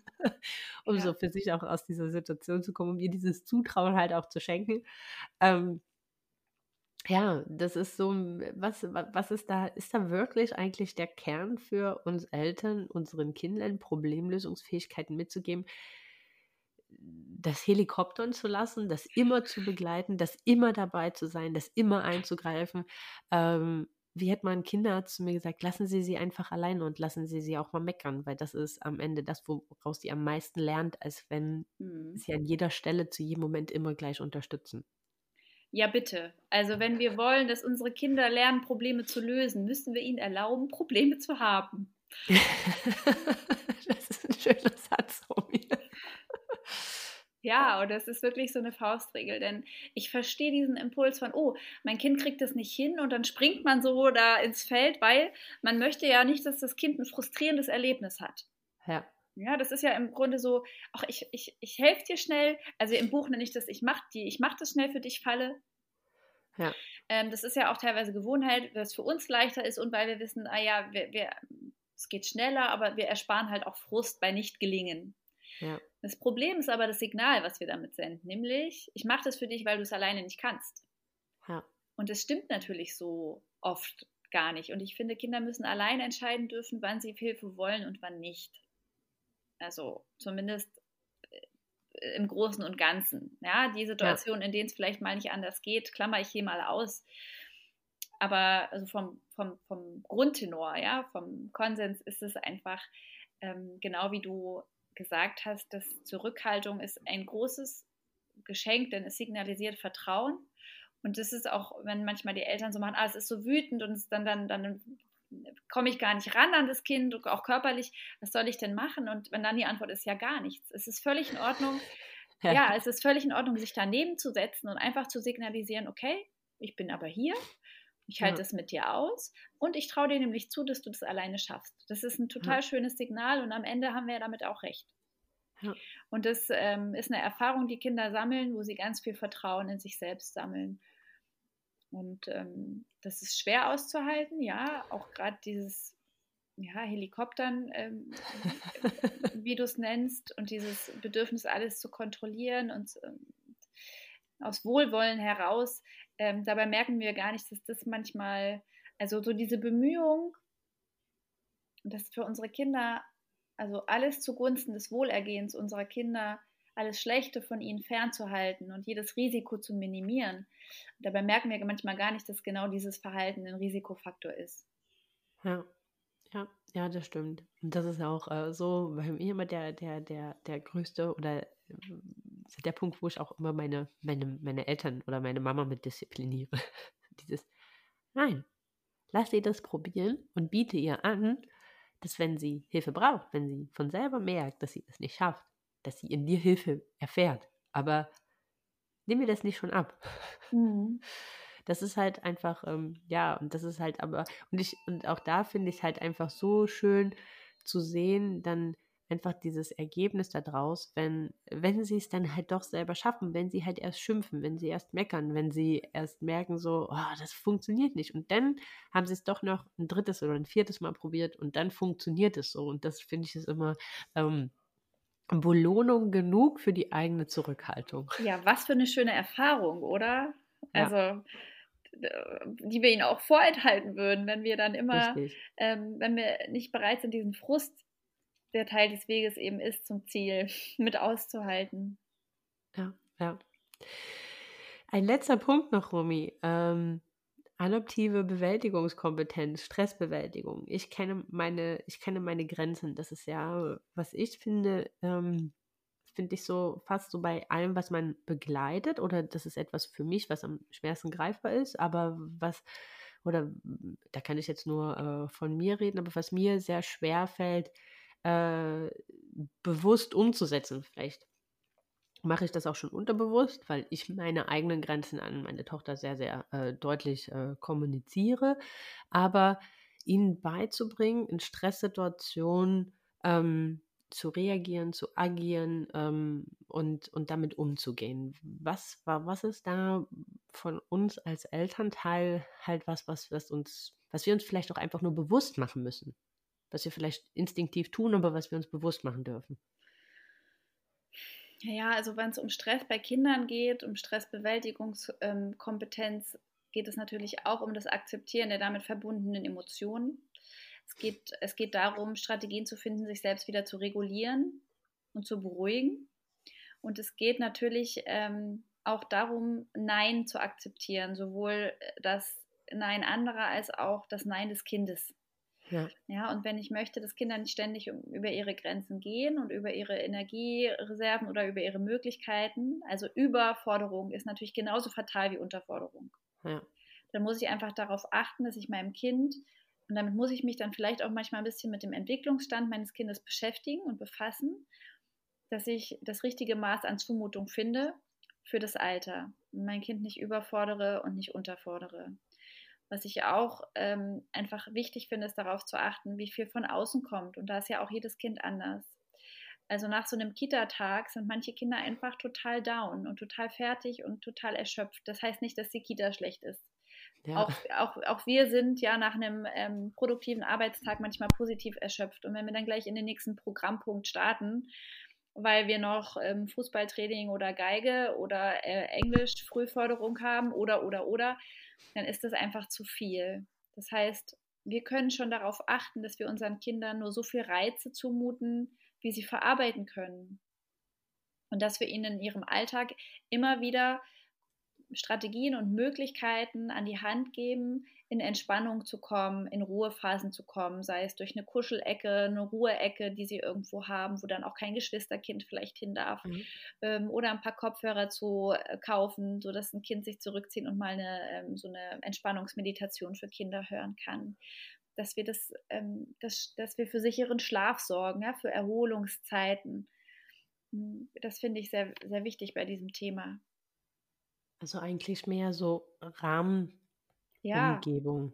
Also ja. es geht gar nicht so viel um die Situation, sondern ähm, mehr um dieses Einladen vielleicht auch zu Ritualen, zu ähm, ja, örtliche oder Örtlichkeiten für Entspannung äh, zu schaffen, den Tagesablauf auf sehr sensibel auf das Kind halt abzustimmen und halt auch darauf zu reagieren. Also sei es drum, nur weil jetzt mittwochs immer Kinderturn oder Schwimmtag ist oder was auch immer und ich jetzt aber merke, ich hole Kind aus der Kita ab oder wo auch immer und ich merke, puh, mhm. eigentlich ist heute die Luft raus und ich glaube, bevor wir jetzt noch eine Stunde durch eine Turnhalle jagen mit zehn anderen Kindern, wäre jetzt äh, besser die Zeit, sich gemeinsam im Buch irgendwie in die Ecke zu legen und ähm, dass man da halt so ein bisschen sensibler darauf reagiert und sie vielleicht auch ab einem gewissen Alter mit einbezieht. Also fragt, eigentlich würden mhm. wir heute, aber also ist das okay? Hast du da Lust drauf oder möchtest du was anderes machen oder ist das schon was, was doch mehr bei uns liegt? Na, beides, ne? Also ich wenn, wenn, wir jedes Mal, wenn wir jedes Mal fragen, hast du Lust drauf? Und dann ist die Antwort, das kennen wir ja auch manchmal, ja, na, erstmal nein, äh, es ist eine schwierige Situation. Ähm, es ist schon schön, wenn manche Dinge nicht immer zur Verhandlung stehen, sondern einfach vielleicht Teil einer Routine sind, ähm, weil so eine gewisse hm, Durchhaltefähigkeit ja, mhm. ähm, ist ja auch was Schönes, wenn Kinder das ähm, lernen oder so eine Überwindung und einfach die Erfahrung machen, auch bei Unlust kann am Ende manchmal was Schönes bei rauskommen, aber eben nicht ähm, auf Teufel komm raus. Und ähm, was du gerade gesagt hast, ähm, ich meine, Umgang mit Stressbewältigung besteht doch im Grunde daraus, dass wir schauen, wie viel Stress wir uns zumuten und dass wir erkennen, wann, wann Stress einsetzt. Ja, also wann ist einfach mhm. das Grundlevel dauerhaft zu erhöht und das ist auch bei Kindern. Das heißt natürlich auch den Leistungs- und Erwartungsdruck rauszunehmen. Es bedeutet dafür zu sorgen, dass Kinder wissen, wie sie sich entspannen, regulieren und regenerieren können und ihnen dabei zu helfen und zu unterstützen, zu schauen, nach Grenzen zu schauen, ja, wie du es schon gesagt hast, ähm, die eigenen und eben auch die eigenen zu kommunizieren. Und wenn man sagt, heute ist der Schwimmkurs und unabhängig davon, ob mein Kind Lust hat oder nicht, es ist heute es geht heute einfach nicht. Ja. Ich kann das heute nicht leisten. Das sollte jetzt auch nicht jede Woche passieren, ja, aber dass sie auch ähm, da einfach sehen, dass wir gut für uns sorgen. Ja. Dass das manchmal, dass wir ähm, da nicht Spielball der Umstände sind, sondern dass wir Gestalter der Umstände sind. Und wenn mal was nicht geht, bevor eben extremer Stress ähm, daraus wird, zu reagieren. Und das ist ja auch ein, ein Punkt, der in meinem Buch so ein, so ein Dreh- und Angelpunkt ist. Es gibt ja extra, das Buch ist ja in drei Teile geteilt und es gibt diesen Teil über die Resilienzförderung für große und für kleine. Es gibt den Teil über, wie können wir denn als Familie resilient sein, auf was kommt es an, was ist resiliente Erziehung, ja. ähm, welche Beziehungsqualitäten, wie können wir Beziehungen gestalten. Darum geht es. Und dann geht es ja aber auch darum, ähm, nicht nur darum, resilienter zu werden, um den Anforderungen, die das Leben uns stellt, immer besser irgendwie begegnen zu können, sondern es geht auch darum zu schauen, wie können wir denn das Leben an uns anpassen. Also wie können wir unser Leben gestalten, dass es vielleicht auch gar nicht notwendig ist, immer ja. resilienter, immer stressresistenter zu werden, denn das ist ja auch nicht gesund.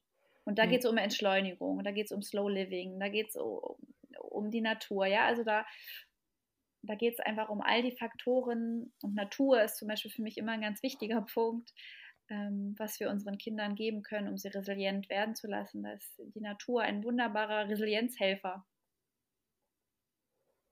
Und, und, und das ist was, ähm, Romy, was ich so sagen kann, was, was wir leider Gottes ganz, ganz oft, auch bei unserer eigenen Resilienz, finde ich, als allerletztes anschauen, ist so, wir versuchen immer also, oder anstatt wir auch mal beiseite treten und uns das Gesamte angucken, mhm. sagen, okay, was führt denn eigentlich dazu, dass ich jetzt so oft an den Punkt gekommen bin, wo meine eigene Resilienz vorbei war, anstatt das zu machen, sind wir ja ganz, ganz oft oder so gefangen in diesem Moment, in diesem, in diesem Hamsterrad, in diesem, mhm.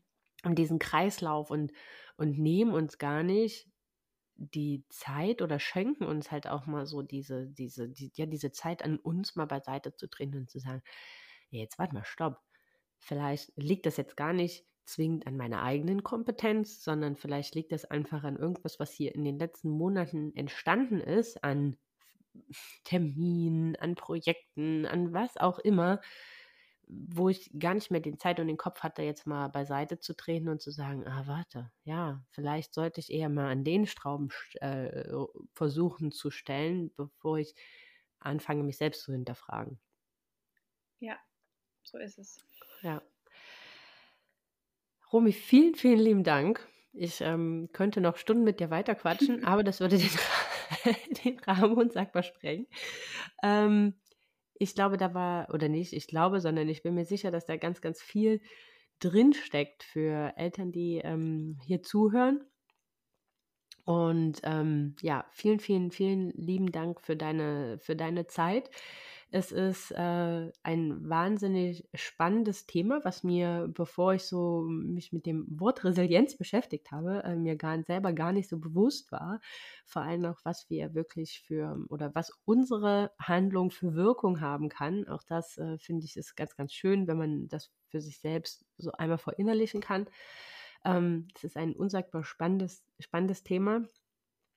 Und ich kann da auch nur ähm, alle dazu ermutigen. Man muss nicht alles overengineeren, da bin ich überhaupt gar kein Freund von, aber so in Grundzügen da, sich selbst mal zu reflektieren und zu überlegen, was kann ich davon äh, weitergeben und wie kann ich ähm, mein Kind oder das Immunsystem, das, ich fand das so schön, das Immunsystem der Kinderseele, ähm, äh, ja, wappnen, äh, um sie um eigentlich das zu machen, was uns Eltern so intrinsisch in die Wiege gelegt wird, sie aufs Leben vorzubereiten und ähm, alles dafür zu machen, dass sie ihren eigenen Weg ganz sicher und ganz selbstbewusst und ganz stark gehen werden. Mhm. So vielen, vielen lieben Dank, Romy.